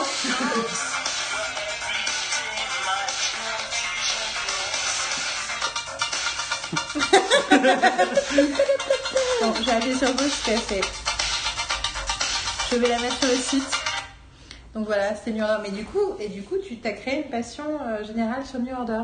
Mm, Et puis après, il faut aussi imaginer, genre moi le matin quand j'allais au travail à 4h30, en été à Berlin, avec cette musique sur les oreilles qui, se- je trouve, je sais pas, c'est- il y a Ah, aussi le, sentiment en fait d'être où j'étais, enfin le, les conditions ont fait que, parce que je pense que je l'aurais entendu genre à Paris, j'aurais fait ouais c'est cool, je l'aurais apprécié sûrement, mais peut-être pas autant que là les conditions dans lesquelles euh, j'ai été quoi. Puis, commencé avec Je vois tout à fait ce que tu veux dire. Il y a ces, ces trucs aussi sur. Il y a aussi un, un truc assez magique avec la musique quand tu fais du vélo et que tu écoutes de, le- de la musique sur le vélo. En fait, ça, ça donne une dimension supplémentaire à tout un tas de chansons. Euh, je suis assez d'accord. Mais, Je euh, me rappelle de la première fois où j'ai trouvé du coup celle-là sur Spotify, cette version-là, parce qu'elle est dure à trouver sur Spotify. Enfin, c'est le Gant qui me l'a envoyé en lien du coup par message. Et je l'avais enfin, et du coup, bah, le... je crois une semaine après, j'étais en boîte. Donc, rebelote, je sors de boîte, j'étais sur mon vélo et j'étais genre très heureux. Et du coup, genre, j'étais. Il faisait chaud encore et j'étais sur mon vélo, j'étais ah putain, je suis bien et j'arrive là. Et en fait, j'étais à 10 minutes, j'étais au Gretzmüller, donc j'étais vraiment pas loin. Et j'arrive là et au moment, au moment où je dois tourner, je fais. En fait, je suis bien sur mon vélo, je- enfin, le moment est bien, donc, quoi. donc du coup, j'ai continué, et puis au bout de ce qui me semblait pour moi être genre 5 minutes, je lève les yeux et je, je réalise qu'en fait, je suis à Alexanderplatz. et j'écoutais la musique en boucle et j'étais là. Ah ouais, ah bah c'était sympa. Et du coup, bah après, je suis revenu, donc Alexanderplatz, ça a une demi-heure en vélo quand même. Donc j'ai eu le temps de bien kiffer la musique, mais genre juste parce que j'étais là, non, j'ai pas envie de m'arrêter, je suis bien sur mon vélo à pédaler, là c'est cool de faire du vélo et d'écouter cette musique. Du coup, je vais continuer toujours tout droit et prendre le chemin que je connais. Et du coup, euh, on est d'accord, c'est de la New Wave, hein, euh, euh, New Order, j'ai pas de conneries. Mais et du coup, je pense que ça pourrait sembler. Enfin, moi je te connais, je sais que t'aimes la musique en général, mais ça aurait pu me sembler à une époque quand même étrange quelqu'un qui est fan de rap, qui crée un. qui développe un amour de New Order. Parce que pour moi, j'associe au niveau du genre, du, du- du type d'ambiance, du type de. mais surtout en fait au type d'éti- d'étiquetage social plutôt d'ailleurs, quelque chose comme quelque chose de hyper. euh, hyper euh, éloigné, euh, enfin tu vois, complètement à l'opposé. après, moi. je suis fan d'Eminem depuis 2000, donc en tant que féministe française, c'était pas, c'était pas spécialement une évidence non plus. Donc je peux comprendre, mais tu vois, est-ce que toi, t'as, t'as cette, euh, ça, ça, ça- ça semblait, enfin, pour toi, ça te semble complètement lié ou c'est une autre partie de ton amour de la musique ou est-ce que vis-à-vis de tes potes aussi, c'est difficile, euh, ceux qui écoutent de rap, de leur faire comprendre ton amour de New Order ou est-ce qu'ils sont tous sensibles à ça ou... Bah, euh, en fait, moi, tous mes potes que j'ai qui aiment la musique, qui aiment tous la musique en général, n'aiment pas juste genre un groupe de musique. Enfin, généralement, moi, le- la pire question qu'on puisse me poser, c'est quel type de musique t'écoutes, parce qu'en fait, j'ai pas de type de musique, j'écoute tout. Enfin, vraiment, genre, si tu prends ma playlist sur Spotify, c'est où je mets les, les, musiques que je découvre au fur et à mesure. Genre, j'ai 5 chansons, chansons dedans, et ça va de la techno, genre euh, vraiment hardcore que tu vas trouver au Berghain, à New Order, à, du rap, à de la chanson française, euh, genre euh, Charles Aznavour, après à des trucs genre très pop, genre je sais pas, Pogo, enfin des trucs vraiment. j'ai pas de type de musique en fait, c'est juste la musique en soi qui me fait que j'aime bien. Et bah du coup, genre tous mes potes, genre euh, Tom et tout, ils ont pas du mal à comprendre. Après, eux, ils ont grandi avec un type de musique en particulier. Enfin, genre pour euh, eux, le rock, c'est ce que pour moi c'est le rap. Parce que eux, c'est avec ça qu'ils ont grandi. Mais du coup, j'écoute plus de rap que j'écoute d'autres types de musique. Mais je peux pas écouter que du rap. Si j'écoutais que du rap, ça va me déranger. Enfin, il y a des jours où je suis dans une humeur où écouter que du rap. Mais j'ai besoin d'avoir autre chose à côté. Et les gens que j'ai, généralement, le comprennent assez. Quand ils aiment vraiment la musique aussi. Ceux qui aiment pas vraiment la musique, qui aiment genre juste un courant musical, ils ont un peu plus de mal à comprendre, bah, par exemple, que j'aime bien le rap et que j'aime bien le Order à côté. Pour eux, c'est pas compatible du tout. Les Français? Parce que moi, j'avais plutôt ce problème en France. Robert. Oui, bah genre, euh, bah il y a plein de Français, plein de potes à moi, genre euh, quand je leur fais j'écoute de tout une fois, mais ça c'est une réponse qui veut rien dire. Je fais oui, mais parce que je suis pas capable de te dire. Je fais si tu, enfin, si tu veux, je te fais écouter ma playlist sur mon téléphone, tu vas voir, j'écoute vraiment de tout. Il y a, il y a pas de, j'ai même du classique sur mon téléphone. Enfin, il y a, pas de limite. Enfin, c'est juste la musique. Si la mélodie elle est bien et que, que j'ai un bon sentiment quand j'écoute le truc, bah je vais le mettre dans une de mes playlists et puis ça ressortira un moment, c'est tout. Et eux ils comprennent pas, enfin eux ils sont que sur le rap la plupart, et du coup ils sont là, ouais, bah non, moi j'écoute pas ça, ça c'est de la musique de ta fiole. Ah Oui, d'accord. La musique de des fiole, euh. Je, je ne ferai pas, je ne- je n'essayais pas de le pousser au French bashing. C'était, c'était, c'est plus pour tous ceux qui vivent ce genre de- d'incompréhension dans leur entourage pour savoir si c'est normal, ne vous sentez Français, pas seul. hein. Pas spécialement que des Français, parce que euh, j'ai eu un patron dans l'Albatros aussi qui comprenait pas que, euh, que je puisse, euh, genre. euh, Enfin. genre, en gros, je lui disais que hum, j'aimais pas euh, Cardi B, et lui il était là, oui, parce que t'aimes bien Nicki Minaj. Et je lui disais, non, c'est juste que j'ai découvert Nicki Minaj en premier. Et du coup, pour moi, Cardi B, c'est exactement la même chose. Donc, du coup, enfin. J'aime pas parce que c'est la même chose que je l'ai déjà entendu, mais sûrement que si j'avais entendu Cardi B avant, J'aurais préféré Cardi B. Lui, était, oh, mais mon dieu, mais comment c'est possible? Tu peux dire ça alors que t'aimes bien Nicki Minaj Normalement, tu devrais être derrière elle, tu devrais pas dire que tu puisses aimer Cardi B. Il y a plus ce côté des teams. C'est- il y a plus ce côté des teams. Je je fais, c'est totalement débile. Et puis après, Par genre, contre, il- Cardi B, c'est la première fois que je l'entends. je l'entends- Moi, c'est Cardi B, mais du coup, Cardi B, on l'appelle comme ça. Et Enfin, non, mais du coup, enfin, après lui aussi était choqué de m'entendre euh, bah, de ce que j'écoutais, parce que genre des fois j'écoutais du rap, et puis après des fois j'écoutais du, bah, du Lorder ou autre. Et, mais je pense que celui qui m'a le plus. Non, le, la, la seule personne qui m'a vraiment fait chier sur ma musique, où il m'a fait. Pour moi, genre, qui m'a dit un truc qui m'a vraiment fait mal, c'est euh, Daniel, euh, qui un jour me fait Man, your music is too soft. Et je suis là, oh, mais j'écoute du rap, de quoi tu me parles? Après, il me fait, je sais pas, c'est trop pop, même ton rap, il me fait, c'est trop. Là, oh, ça m'a vraiment fait mal quand il m'a dit ça. J'ai pas compris pourquoi, parce qu'en soi, je revendique pas genre d'écouter de la musique de je suis mais genre, je sais pas, ça m'a fait genre, ta musique est trop douce, c'est. Ah ouais, non, je vois tout ce que tu veux dire. bah oui, c'est. Je, je, sans vouloir parler de Brené Brown, mais c'est aussi. c'est- Tu veux dire que tu Ça écoutes un aveu la musique avec une certaine vulnérabilité C'est bien. Mais tu aimes les choses euh, sensibles. Euh, Bah merci, Thibaut, Merci Thibaut. de cette découverte musicale et de cette, euh, ce partage d'amour musical. Carole, you're up. Numéro 2. Numéro 2, c'est encore des questions de son, des questions d'audio. Parce que je voulais parler d'un podcast et d'une personne en particulier. Donc c'est le podcast Armchair Expert. Je vais dire I cannot sit still, mais tu n'as pas réussi à faire la blague. C'est le podcast, le podcast Armchair Expert de Dax Shepard.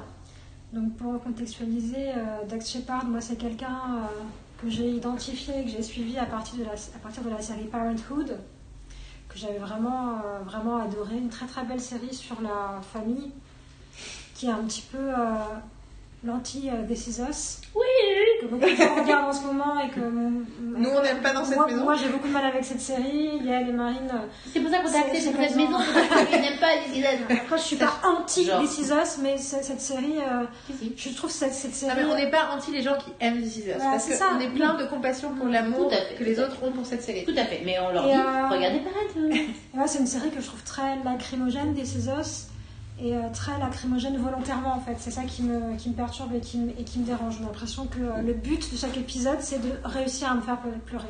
Alors que Parenthood, c'est une série qui me, qui me fait pleurer, mais parce que quand je, les personnages sont plus des personnages, sont des personnes qui vivent avec moi, avec lesquelles je vis, et, je trouve que c'est une série dont il se dégage beaucoup, beaucoup d'authenticité et de et de euh, Vulnérabilité. de pas que ça, j'ai perdu le fil de la phrase. Pardon, excuse-moi.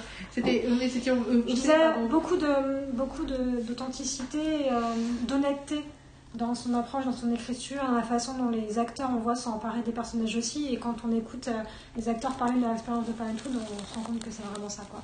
Donc en tout cas, Dax Shepard, je l'avais euh, identifié à cette, euh, à cette période-là. Et j'avais commencé à regarder euh, Parenthood parce que euh, jouait dedans Lorraine Graham, qui joue Lorelai dans Gilmore Girls. Donc c'est ça le chemin. Souvent, quand j'aime une série que j'aime les acteurs, du coup, je les suis dans les séries suivantes. Je pense qu'on est beaucoup à faire ça. Et je suis super contente de, grâce à Lorraine Graham, avoir pu découvrir Parenthood, qui m'a permis de rencontrer Dax Shepard. Et Dax Shepard aussi, j'ai continué à le suivre, en dehors du fait l'avais mis dans Parenthood, parce qu'il est... euh, parce qu'il a été le compagnon et qu'il est le mari euh, depuis un certain nombre d'années maintenant de Kristen Bell, que je suis depuis Véronica Mars et que j'aime euh, d'amour inconditionnel. Voilà. C'est bien comme elle dit euh, toujours, j'aime d'amour. C'est J'aime. La, la, la, la, la, la tête de Thibaut. C'est pas j'aime. euh, Parce qu'en français, c'est- pas I like, tu vois. Là, c'est c'est plus que ça. C'est I love, I adore, c'est tout ce que tu veux, quoi. C'est. Le, regard euh, perturbé de Thibaut me donne à penser qu'il a entendu Christian Bale. Non, Kristen. Il y a un truc Christian C'est comment ça il est marié Bale. avec Christian Bale? La petite blonde de The Good Place. que Maintenant, on suit dans The Good Place. Mais il regarde pas The Good Place non plus. Non, mais s'il tape web de Gossip Good. Place, Véronica Mars, il, il va, il va tomber sur son visage. avec un K. Ah, c'est. Ah Oui, dans euh, Il, Marie. il, dans il, la photo, il a Marshall. la photo là. En Il Forgetting Sarah Marshall, c'est il- il a- comment il a grandi, j'aime bien ce genre. Hein Donc, Oui, Véronica il est plus Mars, Forgetting Sarah Marshall, The Good Place, entre autres et plein d'autres choses. C'est une des voix emblématiques euh, de La Reine des Neiges Mhm. aussi. Ah oui Et ça, mine de rien, ça a été un. Bah, C'est quoi cette grimace là? C'est quoi cette grimace horrible Au niveau, de l'industrie, au niveau de l'industrie hollywoodienne, c'est quelque chose qui a donné une vraie, euh, une vraie assise euh, en termes de légitimité et en termes de confort financier. Ouais. Et j'en parle parce que c'est quelque chose sur lequel Dax Shepard revient souvent dans son podcast, puisqu'il euh, il vit avec une femme qui gagne beaucoup plus d'argent que lui, qui a une carrière plus riche que la sienne. hein. Lui aussi, il est acteur, il est dans des séries, euh, il a réalisé des films. Mais ma- malgré tout ce qu'il a accompli, c'est quelqu'un aussi qui, euh, qui se pose des questions. euh, c'est quelqu'un qui se pose des questions sur euh, comment négocier avec ses propres complexes en général, et en particulier quand on vit avec une personne qui financièrement est beaucoup plus riche, parce que est riche et elle, elle parle aussi de son rapport à l'argent et de comment c'est compliqué en fait d'assumer le fait d'avoir de l'argent.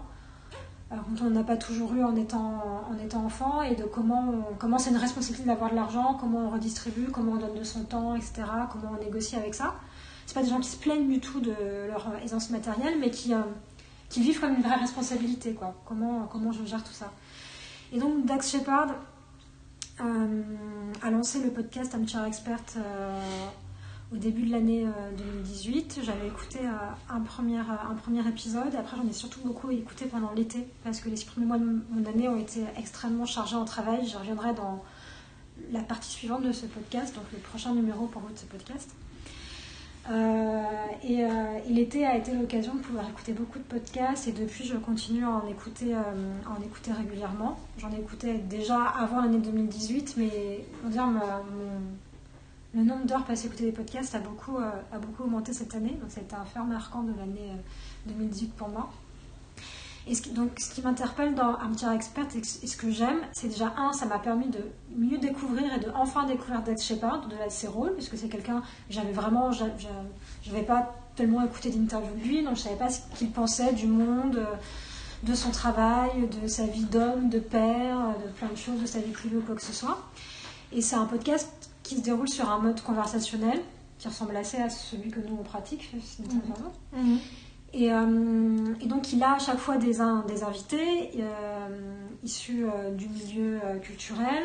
Il fait aussi des numéros un petit peu hors série avec des sociologues, des chercheurs. Il a invité entre autres Brené Brown et d'autres auteurs de renom qui l'intéressent. Donc c'est aussi l'occasion pour lui de pouvoir interagir avec des gens qui l'intéressent, des gens qu'il a eus, qu'il a entendus, des TED Talks qu'il a écoutés, se dire tiens j'ai envie d'inviter euh, des gens dans mon émission. Il a développé cette émission-là euh, dans son grenier qu'il a retapé euh, pour, pour l'occasion dans la maison familiale, à un moment où il était dans une phase où il avait moins de, de, de job. Et ça a commencé, il a fait le premier numéro, ben, il a invité sa femme, donc Kristen Bell, à parler un numéro, un numéro assez intense parce euh, on, assiste un peu à un, un- un épisode de thérapie de couple aussi, et on les voit interagir. Et moi, je trouve que j'entends beaucoup en les écoutant, tous les deux ensemble interagir. engueulé avant, c'est ça? S'étaient engueulés avant en plus parce que. Dans l'intro, il Ouais, explique. on va pas vous expliquer, je vais pas vous expliquer tout le numéro, mais, Mais en gros, en fait, ils se sont il engueulés, ils, font- ils se, ils se sont engueulés au début de l'enregistrement. Euh, et, euh, et il s'est posé la question après, est-ce que ce bout-là, il le coupait ou pas de l'émission? Et dans l'intro, il explique justement tout ce processus, le fait qu'ils se sont engueulés, qu'il ait réfléchi au fait de couper ou pas, pourquoi il a décidé de le garder, ce que ça révélait, pourquoi c'était intéressant de partager tout ça.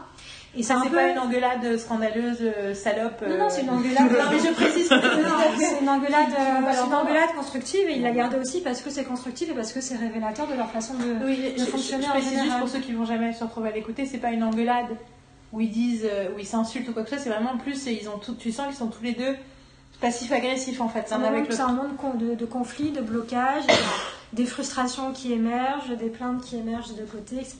Et, euh, et, euh, et en fait, c'est pas du tout. on n'est pas du tout dans une position de sentir voyeuriste. Enfin, je sais pas si je suis en train de réfléchir à ce qu'il y a un mot quand on écoute. Écoute, enfin, on, se sent pas du tout mal à l'aise de les écouter parce qu'au contraire, on apprend plein de choses sur leur façon de, communi- de communiquer. Et il a bien fait de laisser ça parce que c'est hyper euh, exemplaire et instructif. Et ça a finalement posé un peu les bases de ce qu'a été le podcast où euh, il a toujours des invités qu'il fait parler sur leur travail, mais aussi sur leur vie, sur leur façon de se construire en tant qu'homme, en tant que femme, dans leurs particularités. euh, à chacun dans leur rapport au travail, leur rapport à l'argent, leur rapport au monde, leur rapport à la politique, à plein de choses.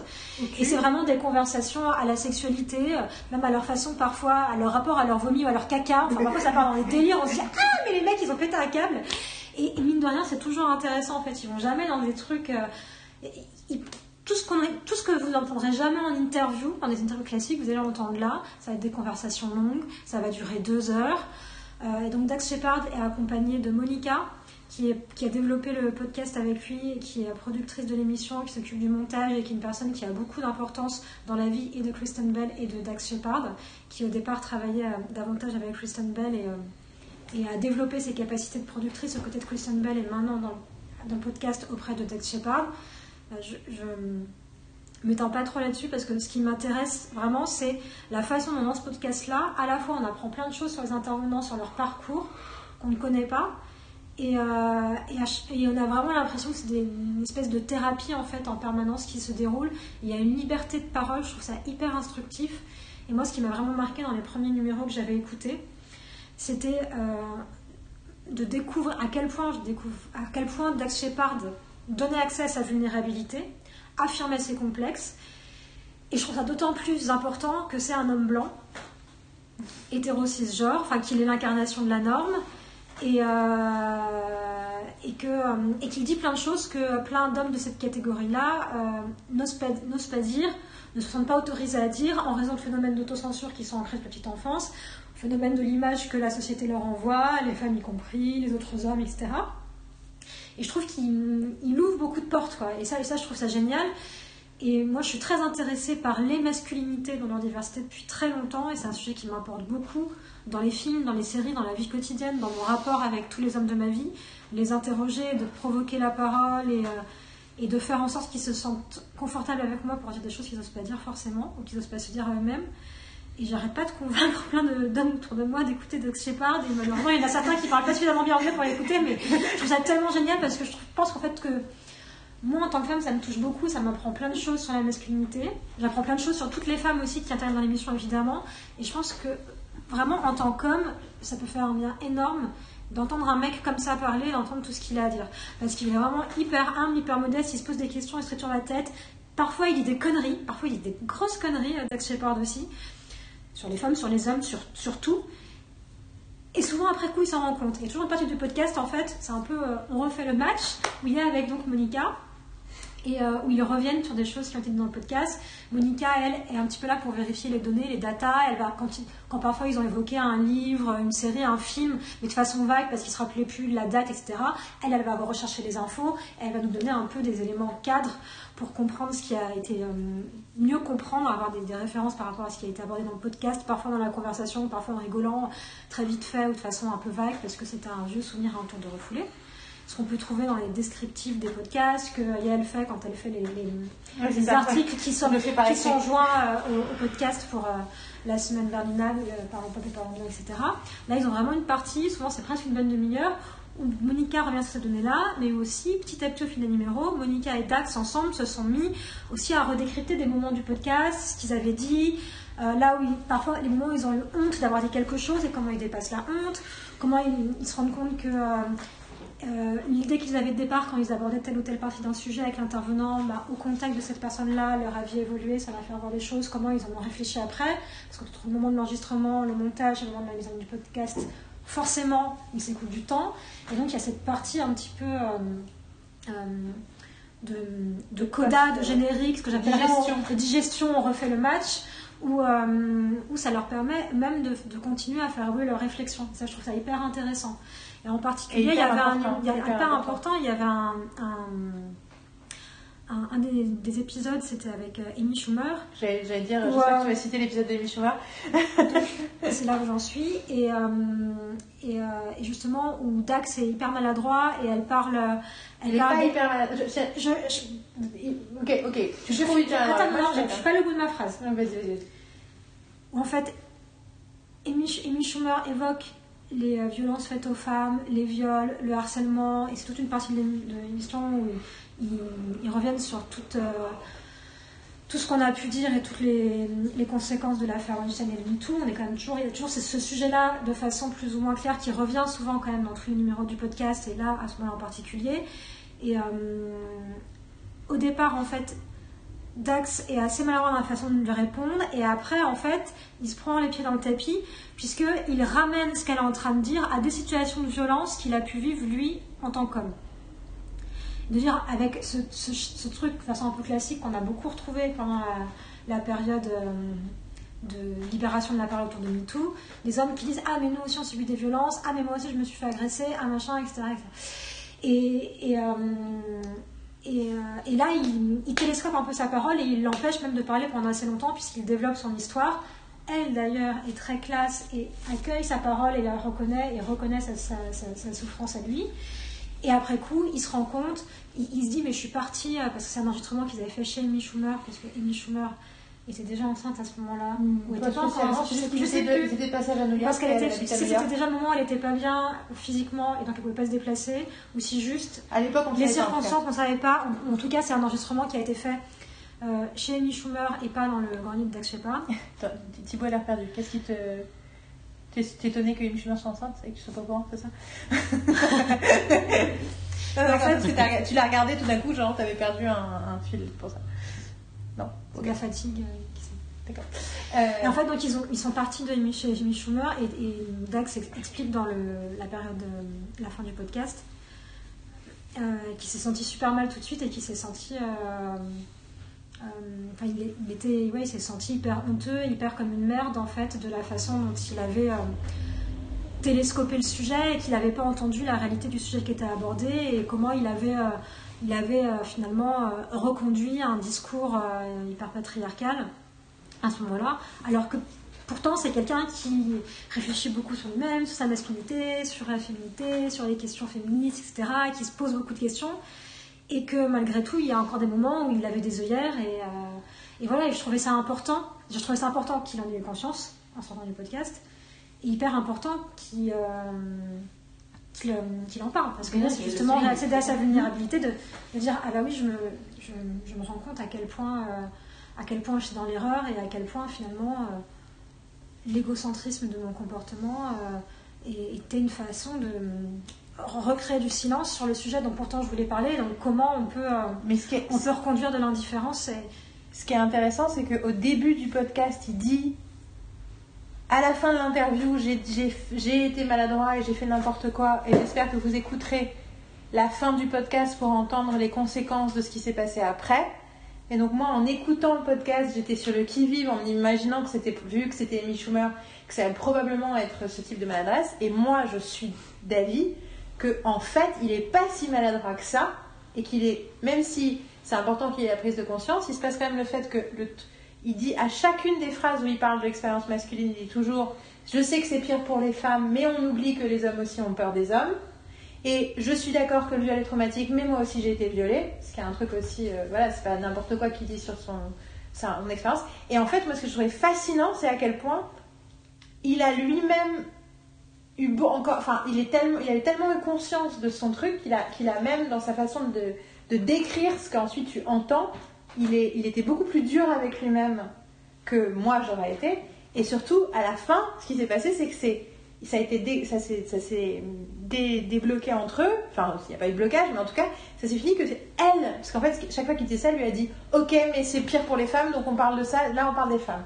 Elle a en fait reçu sa carte en disant, en disant Ok, c'est terrible que ce soit arrivé, mais là, on est en train de parler des femmes et c'est pire pour les femmes. Elle l'a dit plusieurs fois comme ça, et du coup, ce qui s'est passé, c'est que deux jours après, elle lui a écrit un truc pour lui dire Je n'ai pas reçu ta parole, je suis vraiment désolée, j'ai réalisé après que je n'avais pas reçu ta parole alors que tu parlais de ton trauma. Et du coup, lui, lui a répondu Ah non, non, mais c'est moi qui avais l'impression de ne pas avoir reçu ta parole. Et donc, au-delà de l'importance de tout ce que tu décris, il y a vraiment tout le, le, le jugement qu'ils se sont portés l'un sur, enfin, tu vois, sur eux-mêmes et le fait qu'ils se sont tellement sentis coupables qu'ils n'ont pas réalisé. Enfin, tu vois, tu vois que. Et en fait, il y a un truc qui est intéressant. C'est c'est que- fascinant dans le fait que, de la forme des mêmes du podcast, qui permet, il lui permet de parler de ces choses-là, en fait. Mais en fait, ce qui était intéressant dans ce numéro-là, c'est qu'il y a qu'à un moment donné, il a, il a monopolisé la parole alors qu'elle était sur le fait de développer un propos sur du, sur du trauma et ses propres traumas. Et qu'à la fois il en a parlé et que il a, on sentait que c'était l'occasion où lui, il avait envie de raconter des choses, qu'en même temps, il n'était pas complètement. Il y a des choses qu'il était. Il, racontait son histoire, mais de façon un petit peu floue aussi, dans les mots qu'il employait, etc. Moi, je l'ai réécouté plusieurs fois le passage et tu sens qu'il a envie de sortir des choses et qu'il n'y arrive pas complètement, parce qu'il a envie de raconter de sa propre expérience. Donc, il marche sur des œufs et en même temps, il y va. Et euh, donc, il y a plein de choses qui se sont un peu euh, sur, euh, les unes aux autres et que. Et, et c'est comme si c'était pas le moment ni l'un pour l'autre dans la conversation de réussir à aller au bout de ce qu'ils avaient, à dire. Mais je trouve que ce moment-là est hyper emblématique, en fait, de la façon de réfléchir de Doug Shepard. Depuis le premier numéro, est tout en train de se poser la question de comment je prends la parole en général, comment j'écoute la parole de l'autre, comment je la reçois, comment je raconte mes expériences, je partage des choses de moi-même pour donner. Parce que si je reçois la parole de l'autre, il faut que moi aussi je donne. En fait, il n'est pas là en tant qu'intervieweur, il est là vraiment dans la conversation. C'est donnant-donnant. Si les gens que j'accueille dans mon émission se livrent et se livrent sur des choses intimes qu'ils n'ont jamais racontées à la presse, parce que c'est toujours des gens qui ont une vie publique exposée, alors moi aussi je donne aussi. Il y a cette, cette idée du partage et de la générosité et comment il réfléchit sur lui-même en même temps qu'il réfléchit sur plein de phénomènes au fur et à mesure. Et moi je suis hyper. euh, dans les premiers numéros, sur des choses qui étaient moins évidentes, moins, euh, moins fortes que dans ce numéro-là, il y avait déjà plein de choses où on, se rendait compte à quel point il faisait attention à ce qu'il disait. Il disait Ah non, attends, je te dis ça, en fait, c'est pas comme ça que je voulais dire. Effectivement, je comprends que ça puisse euh, te blesser, te faire réagir, mais c'est parce que j'ai été maladroit. Et on, on- on sent que c'est quelqu'un, donc c'est un ancien addict. Donc on voit qu'il a été dans beaucoup de réunions. euh, d'alcooliques et d'addicts anonymes pendant des années. Et donc le fait d'être en groupe, d'échanger, d'écouter, euh, de devoir construire un récit sur sa propre expérience, c'est quelque chose euh, euh, dont, il est- dont il a l'expérience. Il n'est pas expert, mais sur lequel il a, il a travaillé. On sent Ah, c'est quelqu'un, c'est quelqu'un, voilà. Bah oui. Après, C'est expert, l'expert du canapé. c'est en l'expert fait. du canapé, donc ça peut avoir plein de sens. C'est les gens qui sont, qui sont des super experts quand ils sont dans leur canapé. C'est ça que ça veut dire. et- le, expression. ouais, le, le- le canapé, le fauteuil, c'est aussi l'outil de la, de la thérapie, quoi. C'est le fauteuil euh, le canapé. c'est le fauteuil en français, on dirait. euh, c'est plutôt, c'est plutôt le, celui qui va recueillir la parole qui est sur le fauteuil, avec est sur le canapé en face, qui potentiellement peut s- ses invités Moi, peuvent c'est s'affaler, s'allonger dans le canapé en Ça face. me fait penser en à Friends lui, et donc, au- à leur- truc qui regarde euh, les armchairs, c'est lui qui. Mais je trouve ça super intéressant parce qu'on voit que c'est quelqu'un qui est Oui, oui. habitué, qui est habitué à plein de formes de thérapie différentes, qui a été sponsor, qui continue à accompagner des meetings de AA et compagnie. Ouais. Et donc du coup, il a une expérience de la prise de parole, de l'écoute, de comment euh, construire euh, sa parole, sa propre expérience. Et je trouve ça hyper instructif, rien que de l'entendre en fait lui. Et évidemment, enfin la richesse est exponentielle avec tous les gens géniaux qu'il accueille dans son émission. Ce que, je trouve aussi intéressant, c'est que quand tu dis euh, que c'est un homme, donc à nouveau, sujet préféré de Yael, l'homme blanc hétérosexuel cisgenre, c'est aussi que. euh, et qu'on et qu'il se pose quand même plein de questions et tout, mais c'est quand même, pour lui, la masculinité est une préoccupation extrêmement importante. Et il en parle très souvent. Il vient du Midwest, il adore. euh, C'est quel- c'est un, mec qui est fan de voiture, qui adore euh, de la moto, qui adore euh, plein de trucs. Mais il dit, il dit souvent, il fait la blague qu'il va finir, il va mourir quand, probablement quand il aura 60 ans, en essayant de prouver qu'il est capable de faire un truc qui va même pas faire mal et de se jeter d'un- d'une chute d'eau. Enfin, il y a tout un truc là-dessus. Sur, il est totalement empreint de ce désir de masculinité et de représentation de la masculinité. Sachant que c'est un mec, il explique, il a vécu dans un milieu très populaire avec sa mère, il y a tout un truc sur la construction par rapport à des modèles masculins qui l'interrogent et qui sont complexes pour lui. Et, qu'il a ce côté, euh, il a beau avoir de l'argent maintenant, où il, garde euh, des réflexes de pauvre en fait. Il y a encore, je me souviens, c'était l'été dernier, je crois, sur Instagram, où il, y avait une vidéo de lui en train de réparer une de ses bagnoles. Il disait Ouais, j'ai économisé euh, 6000 euros de garagiste parce que j'ai fait le truc moi-même. Il y a le plaisir de travailler avec ses mains, de mettre les mains dans le cambouis, parce que comme si c'était un truc, de- une fierté, une fierté mâle, et, qu'en même temps, en même temps, un truc- et puis, ah, et puis un, un ré- un réflexe de, de pauvre ou de, de classe moyenne, de se dire Ah, bah, si on peut le faire soi-même, on va pas dépenser 6 000 euros. Si on doit dépenser 6 000 euros, euh, on va les dépenser ailleurs. Voilà, même si en fait, il est, si- en fait, il pourrait se permettre carrément de les dépenser. Enfin, moi, ça me paraît énorme d'avoir 6 000 euros de facture chez le 6 000 dollars de facture chez le, gala- chez le garagiste. Pour, pour lui, c'est un truc, il peut se le permettre de le dépenser, mais il va pas le dépenser et que les 6 000 dollars, il préférera les mettre ailleurs. S'il peut faire le truc euh, lui-même, il fait le truc lui-même. Et, donc- et, et qu'à la fois, c'est quelqu'un qui exprime beaucoup ses sentiments et sa sensibilité, et qu'à ce, qu'à ce côté, euh, réflexion sur une réalité assez basique, quoi. Il est plein de choses en même Et temps. je voulais préciser aussi tout à l'heure quand tu disais que le fait que sa femme gagne beaucoup plus d'argent, ça lui pose notamment enfin, ça a pu lui poser des problèmes et il en parle très ouvertement, notamment parce qu'il a vraiment une angoisse économique énorme qui est liée à son enfance. Et donc, du coup, il a besoin d'être rassuré sur sa capacité à nourrir ses enfants. Et donc, le fait que sa femme en soit capable et que lui, il n'en soit pas capable, c'est pas juste parce que c'est une femme et lui, c'est un homme. C'est vraiment euh, beaucoup parce que lui, du coup, il a, lui, c'est tellement quelque chose dont il a peur de pas être capable de subvenir aux besoins de sa famille que c'est quelque chose qui le traumatise. Mais du coup, il- le fait qu'il explicite toutes ces choses-là, mais euh, Et, c'est- et il a encore des complexes de classe parce que un des derniers numéros que j'écoutais, je crois que c'était celui avec euh, euh, Darcy de The Good Place, Janet, celle qui joue Janet dans The Good Place, où euh, Dax Shepard parlait du fait qu'il veut bientôt déménager avec sa famille dans une maison plus grande parce qu'ils habitaient tous encore dans la maison que lui avait avant de rencontrer Kristen Bell. Et sans- elle, elle a finalement, elle l'a rejoint chez lui. et ils ont eu deux filles et ils vivent dans cette maison. Mais qui n'est pas une maison immense. Et c'est vrai parce que moi, je les, je les stalk beaucoup sur Instagram, ces gens-là. Quand tu vois leur salon, leur photo de Noël, le, sa- le salon est vraiment euh, petit. Enfin, franchement, leur salon, il- je crois qu'il est plus petit que le nôtre, quoi. C'est. Bon, après, on a un Alors très grand appartement. Mais je veux dire, on s'attend, euh, quand on voit la cuisine de Sarah Michel Gellar, euh, c'est un palais, tu vois. En même temps, euh, Donc, ils dit- auraient cet appartement, euh, il y a trois chambres. Hein. Ouais, mais, mais alors voilà, c'est Mais on n'a pas, on les- pas de attic. on n'a pas de attic pour enregistrer Mais l'attic, c'est dans mais- l'autre maison. Ouais. Parce qu'il y a un autre. Enfin bon, tout ça pour. Enfin, bref. on passe pas beaucoup de temps à les stocker sur Instagram. Bah attends, dire que le salon, t'as ça, que tu voulais être adopté par... moi j'ai dit, mon but dans la vie, c'est d'être adopté par Kristen Bell Donc, et donc par- Shepard. Et d'ailleurs, Kristen Bell, quand Et elle, elle m'emmènera a faire des tours sur sa moto. quand elle. Instagram, elle parle tout le temps de elle et de Dax comme mom and dad. Comme si elle les avait décidé de nous adopter tous en fait. Ouais, ouais, J'adore ça. Elle dit Your mom and dad are doing this, your mom and dad are doing that. Oui, a, entendu. ok. Ils t'ont entendu. Il m'a entendu en Donc fait. il te parle à toi.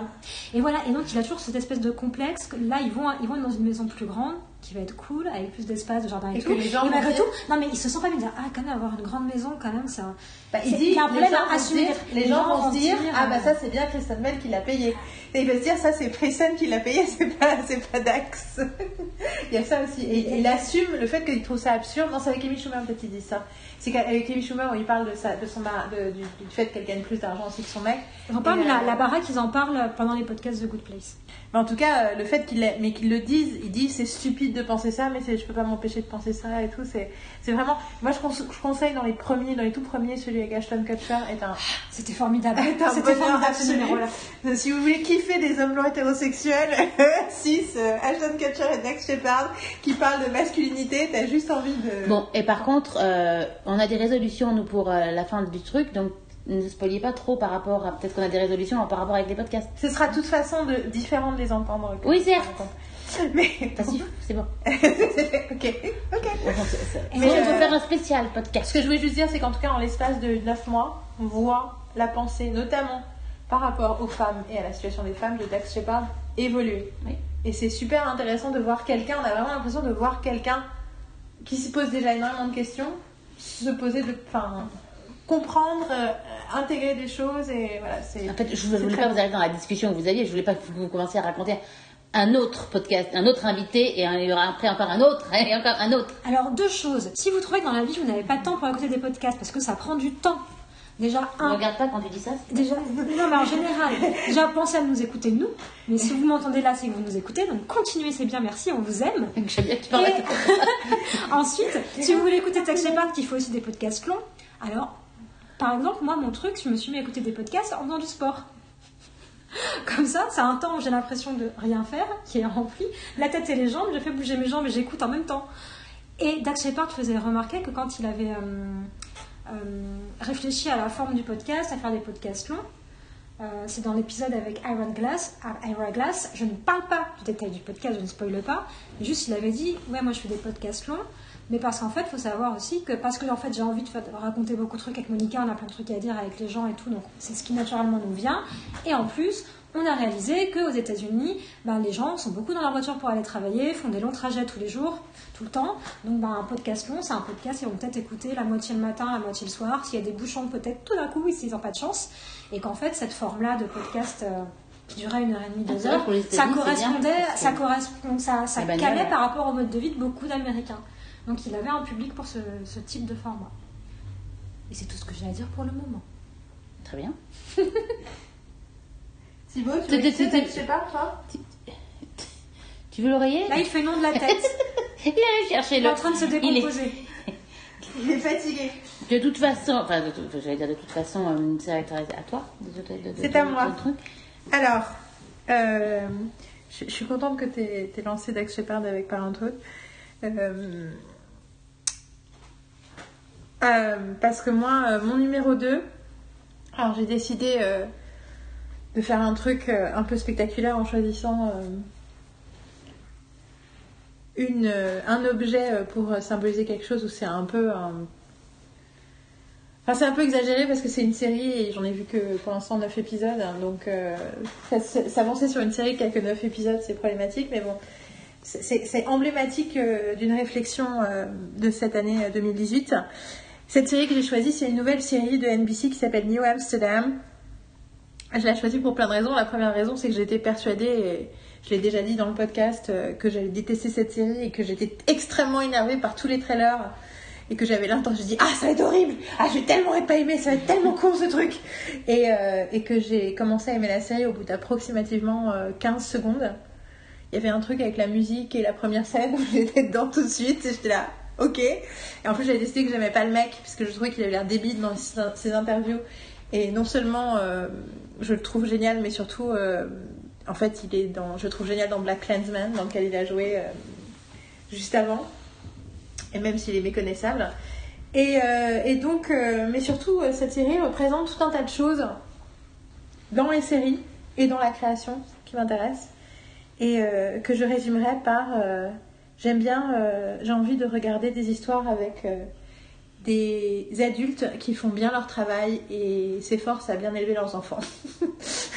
C'est-à-dire que j'en ai marre d'avoir des personnages stupides, incompétents, mauvais, débiles, qui n'ont pas lu de livre, qui... enfin, qui n'ont pas lu de livre dans le sens où Compagnie Bonnet Bras. non, mais voilà, oui, non, mais il y en a pas complètement pour développer. Mais tu vois, ce truc, c'est de faire des enfants et de continuer à colporter des conneries sans s'être posé une fois la question. Je veux dire, euh, oui, il y, a- il y a plein de, de- de gens euh, aussi qui se posent des questions et qui font des efforts et qui vont voir des psys. Et donc, de montrer tout le temps dans la fiction des abrutis, particulièrement dans la fiction française, euh, ou des méchants, ça m'énerve. J'en ai marre. Hashtag Hippocrate. Hashtag Hippocrate, voilà, euh, mon ami, la série Hippocrate. Euh, en plus, c'est ironique parce que du coup, euh, avec New Amsterdam à côté, j'ai vraiment le. Waouh! Et donc, New Amsterdam, c'est une série médicale qui se passe dans un hôpital à New York qui est censé être un des plus vieux hôpitaux euh, d'Amérique. Euh, le... C'est basé sur une histoire vraie, hein, sur un mec qui a révolutionné un hôpital comme ça. euh, en décidant d'avoir une politique radicalement différente de ce qu'on attend, notamment économiquement, c'est-à-dire que de pas, en gros, plutôt que d'être gouverné par la peur et le manque, de réfléchir à comment on peut empower people and things en essayant de dépenser de l'argent là où c'est nécessaire, en essayant de s'inquiéter à, s'occuper vraiment des malades plutôt qu'à s'inquiéter des factures. Euh, et donner aux moyens, euh, des moyens aux médecins de faire leur travail. Et cette série est euh, donc j'en suis au premier épisode de la saison de la de la, de la rentrée de 2019 donc celui après la pause de Noël heureusement d'ailleurs je n'étais pas à jour ce qui fait que je n'ai pas eu à attendre un mois et demi pour passer entre l'épisode d'avant Noël et l'épisode après Noël sinon j'aurais un peu souffert vu la fin, vu la fin de l'épisode c'est non c'est celui de, de nouveau oui Le nouveau, c'était hier soir. que j'ai pas encore vu du coup. Et euh, j'ai toujours une réticence à regarder les, les séries médicales, enfin regarder les épisodes de séries médicales que j'aime parce que je me dis toujours que ça va être un peu un arrache-cœur parce que voilà, Grey's Anatomy et Urgence à d'autres degrés nous a habitués à savoir que dès qu'on s'attache à un personnage, il y a le risque que cette personne meure de façon épouvantable dans l'épisode et que ça va être euh, dramatique clair. et traumatisant. Private Practice m'a beaucoup fait pleurer aussi. Private practice. Le mélo médical par excellence. Mais j'ai Oh, quelle gentille, quelle jolie famille. Ah, en fait, ils vont tous mourir. Tu dois choisir lequel de tes enfants meurt en premier. Les choix de Private Practice. Après, c'est ouais. Donc euh, voilà. Et du coup, euh, New Amsterdam. Du coup, je me rends compte que chaque fois que je vais pour regarder un épisode, je m'inquiète. Et en fait, quand je regarde l'épisode, je suis pas du tout inquiète parce que en réalité, c'est vraiment, il y a vraiment cette idée. euh, J'en avais déjà parlé à l'époque du premier épisode et dans la vidéo qu'on avait faite pour Geek Avant-Garde et dans le podcast qu'il y avait ce côté euh, de bien faire la médecine, mais euh, la compétence générale des médecins de cet hôpital est un vrai plaisir, y compris dans le fait qu'il y en a un qui s'occupe du côté psy de l'hôpital, et par exemple qui se retrouve dans une situation où il doit aider. euh, un doit aider un gamin trans. euh, et il est hyper, euh, il est hyper heureux. Il dit ouais, je vais aider quelqu'un à trouver sa voie. tout c'est trop cool et tout. Finalement, on se rend compte que la problématique n'est pas là où il imaginait exactement qu'elle serait. Et se retrouve au milieu d'un d'un tweet, d'un d'un backlash sur internet contre lui. Et sa réaction par rapport à ce backlash sur Twitter, qui aurait pu être de dire, euh, en fait, où le gamin euh, trans euh, s'est retourné contre lui, machin, il y a tout un truc, il aurait pu, ça pourrait être un truc de. J'ai- imaginé comment dans plein d'autres séries, ça aurait pu être vécu comme une défaite, un trauma, un truc, enfin, tu vois, machin. Et en fait, non, il réagit comme un psy intelligent de l'âge qu'il a, qui est qu'il parle au gamin et il le met face à. Enfin, tu vois, il- et il en discute. Et le premier truc qu'il dit, c'est I'm not gonna shame you. Moi, j'étais là, this show. Mais tu vois, le fait que c'est un adulte responsable qui se comporte comme un adulte responsable et qui, face à une situation de crise, ne va pas réagir de façon hystérique ou absurde comme un personnage de série le fait habituellement, mais va dire avec quelqu'un qui a euh, fait toutes ses études euh, de psy, qui a, qui a la tête de l'aile psychiatrique euh, d'un hôpital depuis un certain temps, qui du coup s'est posé déjà plein de questions et qui du coup va pas réagir stupidement en fait. Et c'est vrai de pratiquement tout ce qui se passe dans cette série. Et en plus, il y a vraiment l'idée d'essayer de quoi on a besoin pour faire un bon travail et pour bien soigner les gens. Et c'est pas une espèce d'aveu d'impuissance face à la fatalité de, de- la santé, qui est plus que j'ai l'impression que les autres séries médicales font. Là, c'est vraiment sur non, si on, est si, on, si on se donne les moyens, si on arrête de- de- d'agir par la peur et par l'inquiétude et par on n'a pas assez d'argent et on va avoir un procès et on va machin et machin, et ben en fait, on peut faire des choses fabuleuses. Et le dernier épisode crée une situation pour nous montrer à quel point le leadership de ce nouveau euh, directeur médical euh, qui arrive dans le premier épisode a changé les comportements de tout l'hôpital. Et comment les choses fonctionnent différemment dans l'hôpital. Et du coup, mieux grâce à cette vision, en fait, cette vision du monde. Et je trouve que ce truc de montrer que la compétence, mais le positivisme et le renforcement positif en général, et le fait de croire plutôt que de s'inquiéter, enfin, et de, quand je dis croire, croire dans le potentiel, mais pas une croyance absurde et, stupide, mais de croire dans le potentiel de, l'humain, en fait, on, est on peut trouver une solution. Si on travaille vraiment, si on se pose les bonnes questions, on va y arriver. On va arrêter de se poser les questions de pourquoi ça peut pas marcher. On va déjà essayer de voir comment ça peut marcher. Et ce truc-là, c'est tellement positif et important. Et en fait, je me suis rendu compte que c'était quelque chose qui était souvent défendu. Et cette année, je trouve particulièrement, mais j'ai montré euh, le pilote de The West Wing à Carole il y a quelques jours et je me rends compte que c'est exactement pareil dans The West Wing, que c'est souvent des trucs qui sont défendus par les séries des grandes chaînes américaines. Que pratiquement, il y, y a une tradition qui s'était un peu perdue parce que ces dix dernières années, euh, avec la disparition des audiences, ils ne savent plus trop euh, quoi faire. Mais que là, cette année, avec plusieurs séries, on a FBI qui fait ça aussi, des adultes qui font bien leur travail. On a The Neighborhood avec des adultes qui essayent de bien vivre leur vie et de bien élever leurs enfants, de se poser des vraies questions sur leurs euh, problématiques euh, raciales, genrées et compagnie. On a, euh, on a A Million Little Things qui a quelques côtés un peu trop mélo, mais qui a plein de côtés vachement bien et très intelligents. James Roday est génial dedans. Je suis là aussi pratiquement à jour. Et c'est, il manque un épisode. Et c'est vraiment super. Et ce n'est pas du tout un mauvais remake de This Is Us. c'est nettement plus réfléchi sur la psychologie et ça parle de, psy- de- de- du trauma et de deuil de façon hyper intelligente. Et euh, voilà. Ils font 10 épisodes ou ils font plus? Non, non, ils font plus, ils en font plus, ok. Non, la saison. Ça revient bientôt. Et du coup, euh, c'est toutes ces séries-là. The Good Place, qui est aussi une série qui prend les, les adultes au sérieux sur ce que c'est que d'être bon et d'être mauvais. Enfin, et toutes ces séries-là me montrent à quel point les séries du câble Prestige et de Netflix en particulier m'horripilent à la fois euh, pour euh, le fait que leur désintérêt pour euh, des gens qui essayent d'être des gens bien et de bien vivre leur vie, que je trouve en fait fondamentalement passionnant comme histoire. Mais aussi, après l'autre truc que j'ai réalisé, c'est que c'est la raison pour laquelle ces histoires fonctionnent et marchent aussi parce que ils continuent à user des traditions narratives de la série classique et ils continuent à avoir des, des, des, des trames d'épisodes qui sont ficelées, qui sont, qui sont tenues, qui sont intelligentes, il y a pareil un arc transformationnel, où ça va quelque part, où ça dit quelque chose. J'ai regardé un épisode de The Orville euh, hier, donc il y a aussi une série euh, de grande chaîne, c'est une série science-fiction de Seth MacFarlane que j'aime beaucoup, qui était d'ailleurs un épisode perdu de la saison précédente. Et pendant toute la saison précédente, je me dis c'est bizarre qu'il n'y ait pas un épisode qui parle d'un truc qui se passe au début de la saison, pourquoi ils en reparlent pas à la fin je veux pas vous spoiler parce que c'est vraiment très intéressant. Et en fait, c'était un. Il l'avait pas diffusé, mais en fait, il est là, c'est le deuxième épisode de la nouvelle saison. Qui parle quand même de l'addiction au porno à travers euh, une des espèces euh, qui n'est non humanoïde qui est sur le vaisseau. Donc, du coup, il sexualise complètement un personnage qui, dans l'univers de Star Trek, n'aurait jamais eu de sexualité. tu vois, enfin. Et, euh, et donc, c'est complètement passionnant. Et ce truc-là. Et en fait, c'est l'histoire d'un mec qui a un problème d'addiction au porno et qui du coup ça crée des problèmes dans son couple et dans toute sa vie de famille et ça y a tout un truc. Et pendant tout l'épisode ils sont censés regarder ils sont censés être là pour observer la disparition d'une planète qui est en train de se faire bouffer par une étoile.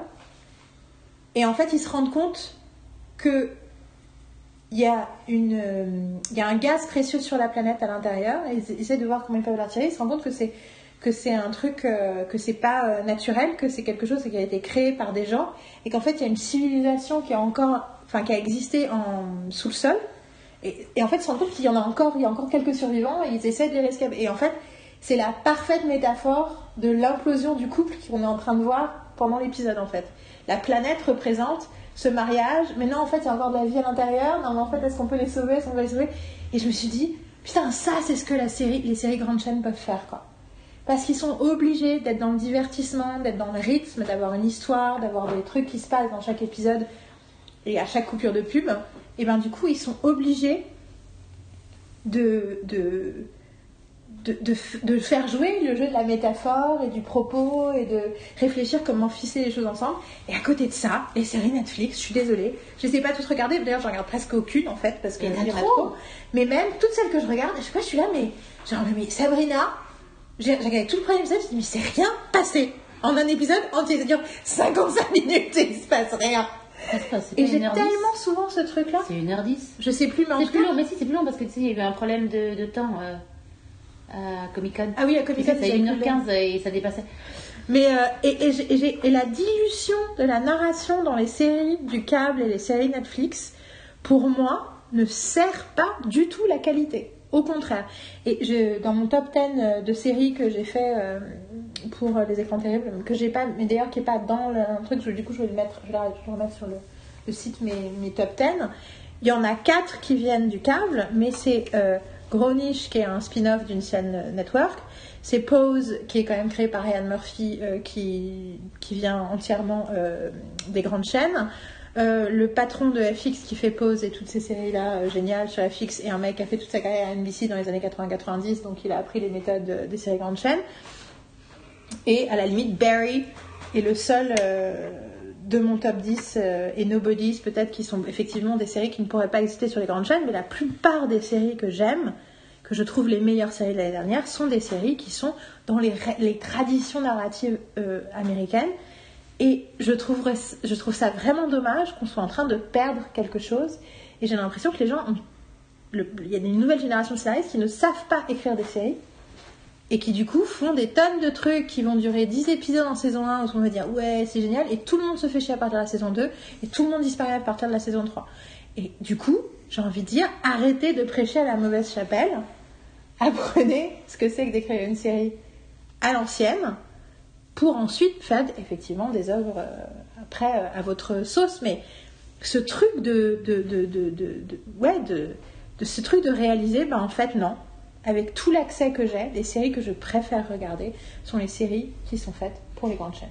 Ben, t'as une, euh, série que t'as aimée quand même Netflix, c'est Kominsky Method.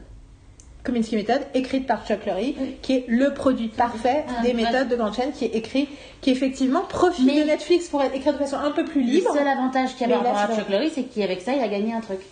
Bah ouais, c'est ça. Et c'est ça, hein, tu vois, parce que avec, il a quand même fait des, il a fait des super autres séries qui, sont, Bah, qui il mériteraient fait- de, il mériterait de gagner beaucoup d'autres trucs. Enfin, lui surtout, donc, euh, Oui, mais pour gagner le Golden Globe, il fallait qu'il soit sur Netflix. tu vois, il y a des trucs, euh, non mais c'est, Avec Michael Douglas.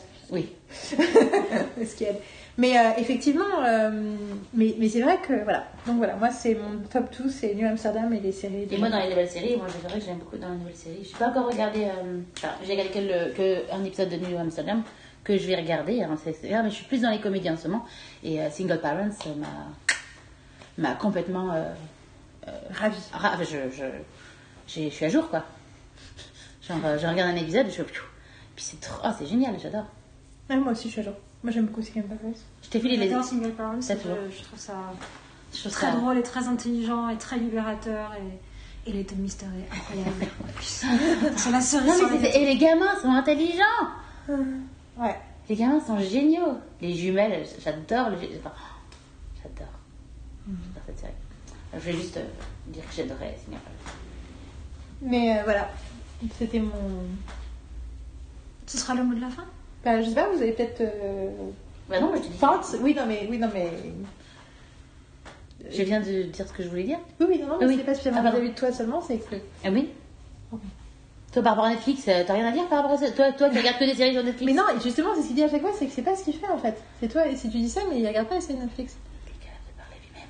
Oui, non, Qui se défend lui-même. Non, euh, je regarde pas de série Netflix. Je regarde Friends dessus. des Et tu regardais. Alors, toi, tu. Attends, dans ma question.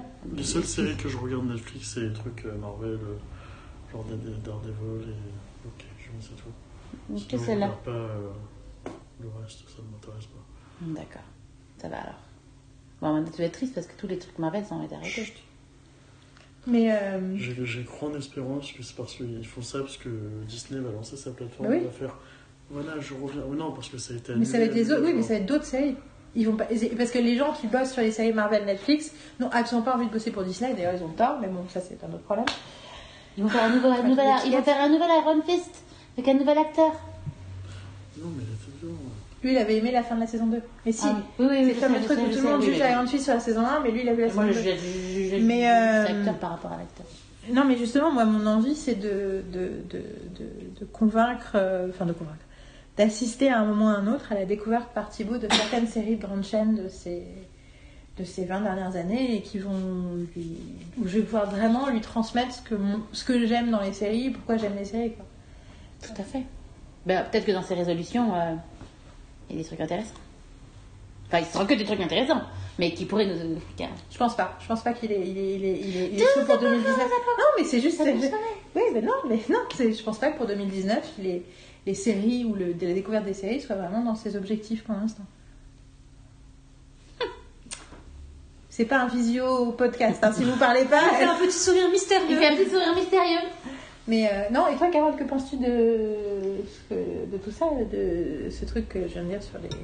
Je, enfin, je trouve ça tout à fait pertinent. Moi, ça fait des- très très longtemps que je suis convaincue que les meilleures séries sont pas forcément euh, sur euh, les chaînes où on prétend que se trouvent les meilleures séries, et que des séries dites de divertissement, populaires ou commerciales sont euh, souvent euh, plus intelligentes et beaucoup plus, beaucoup plus intéressantes, et que moi j'ai toujours regardé des choses de plein de canaux différents. Et que euh, ça m'emmerde le discours, euh, les bonnes séries, euh, ça va être trop détective, Tale. euh, avant, il fallait avoir, vo- fallait avoir vu The Wire, The Sopranos et Oz. Alors après, c'est des séries qui m'ont aussi intéressée à plein de niveaux. J'adore The Wire même. Voilà, c'est des choses qui m'ont passionnée, mais cette idée qu'il y aurait un panthéon de séries euh, sur euh, certains types de formats et que les autres euh, seraient à discréditer, euh, bah, ça m'emmerde tout simplement. Je- il, y a dix, ans, je faisais beaucoup plus de formes. Là, euh, au, fil, au fil des années, avec la fatigue de ce long enregistrement, je veux juste dire que ça m'emmerde. Cette, euh, ces hiérarchies et que ce qui est le plus intelligent et pas forcément ce qui euh, en prend l'apparence de prime abord. Donc euh, soyez curieux. C'est ça. Et pour le coup, pour vous autres scénaristes, s'il vous plaît, ceux qui veulent écrire des séries, s'il vous plaît, intéressez-vous aux séries américaines traditionnelles. Elles ont des choses à vous apprendre que toutes les autres formats, tous les autres formats ne pourront pas vous apprendre. C'est juste une évidence. Après, vous avez le droit d'écrire ce que vous voulez. Mais si vous voulez apprendre, apprenez déjà. Enfin, c'est pas pour rien que quand on étudie la peinture, on commence par euh, s'intéresser à certains trucs classiques de la construction euh, du dessin. Oui, alors comme me disait mon prof d'histoire de l'art en première année, il, me disait toujours Picasso. Picasso. Vous croyez qu'il s'est levé un matin comme ça et puis il a fait, euh, il, a inventé le cubisme comme ça. Il dit oh tiens je fais mademoiselle machin. Non non non. Picasso à 16 ans, il avait reproduit tous les Velasquez du Prado. Et ça on l'a entendu plein de fois. Après, euh, comme on- c'est pour ceux qui ont écouté Anna Gatsby, ils savent qu'on déteste Picasso maintenant. Mais euh, c'était marrant. Là le, le côté on se réveille pas en inventant des nouveaux concepts euh, comme ça un, un, un beau matin, mais que euh, qu'on a étudié les formes qui existaient avant et des formes plus académiques. Et puis encore Velasquez c'est de- c'est loin d'être ce qui est le plus académique euh, en peinture. Qu'est-ce que tu qu'est-ce que tu fais nom de la tête, Thibaut? Hein? Tu faisais nom de la tête? Oui, je chantais dans sa tête.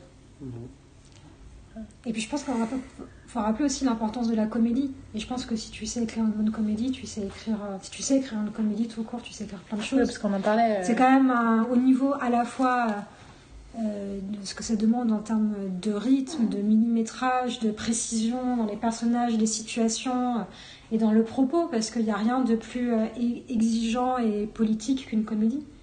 Euh, et c'est vrai à travers les siècles, quoi. Mais euh, non, non, mais je. Enfin, toi, même en pâtisserie, euh, à un moment, faut apprendre à faire cuire un gâteau à la con avant de commencer à faire de la création, tu vois. Ouais. Bah oui. Ouais, tu veux- Faut apprendre les bases, tu vois. Si t'apprends pas, si tu comprends pas comment euh, un four fonctionne, comment la pâte fonctionne, comment les, les différents éléments rentrent en combinaison les uns avec les autres, euh, ben. Oui, non, parce qu'après, t'as des gens qui ont appris ça, malheureusement pour eux. Ils sont pas capables de grand chose non plus. Oui, mais ça, l'un n'empêche pas l'autre. Après, enfin, je sais pas, t'as des gens. euh, Moi, là, j'ai été amené à bosser avec des gens qui, pour moi, n'avaient pas appris ce que pour moi serait un classique et qui savaient quand même créer des choses très intéressantes. Oui, mais ils avaient appris d'autres types de. Enfin, tu vois, ils avaient appris à maîtriser d'autres types de choses. Ils ont appris par eux-mêmes, quoi. Enfin, ils ont pas Oui, eu mais- besoin de, de faire un cursus euh, pour ce que nous, on appellera un cursus classique. Oui, mais l'idée n'est pas de faire le cursus. L'idée est de s'intéresser aux bases de l'artisanat. Tu vois ce que je veux dire? D'apprendre à faire une génoise avant d'essayer de faire un truc à quatre étages. Tu vois, c'est ça que je veux dire. Ouais. Non. Bah, si t'apprends pas à faire la farine, le sucre et les, et les œufs. C'est-à-dire ensemble. Bah, tu peux essayer des fois des trucs par toi-même en pensant que ça marchera pas et sans savoir en fait que. Enfin, t'en as genre, euh, mon patron, lui, tu vois, il a appris les basiques sur le pain et tout, mais par lui-même en fait, sans savoir que c'était des basiques. Et euh, après, quand il a commencé vraiment à étudier, il s'est rendu compte que c'était les basiques qu'il avait appris par lui-même. Oui, mais ça, ça peut arriver avec les séries aussi. Mais il a quand même appris les basiques. Tu vois, l'idée, c'est je parle pas du fait que tu dois aller dans une école ou avoir un prof spécifique.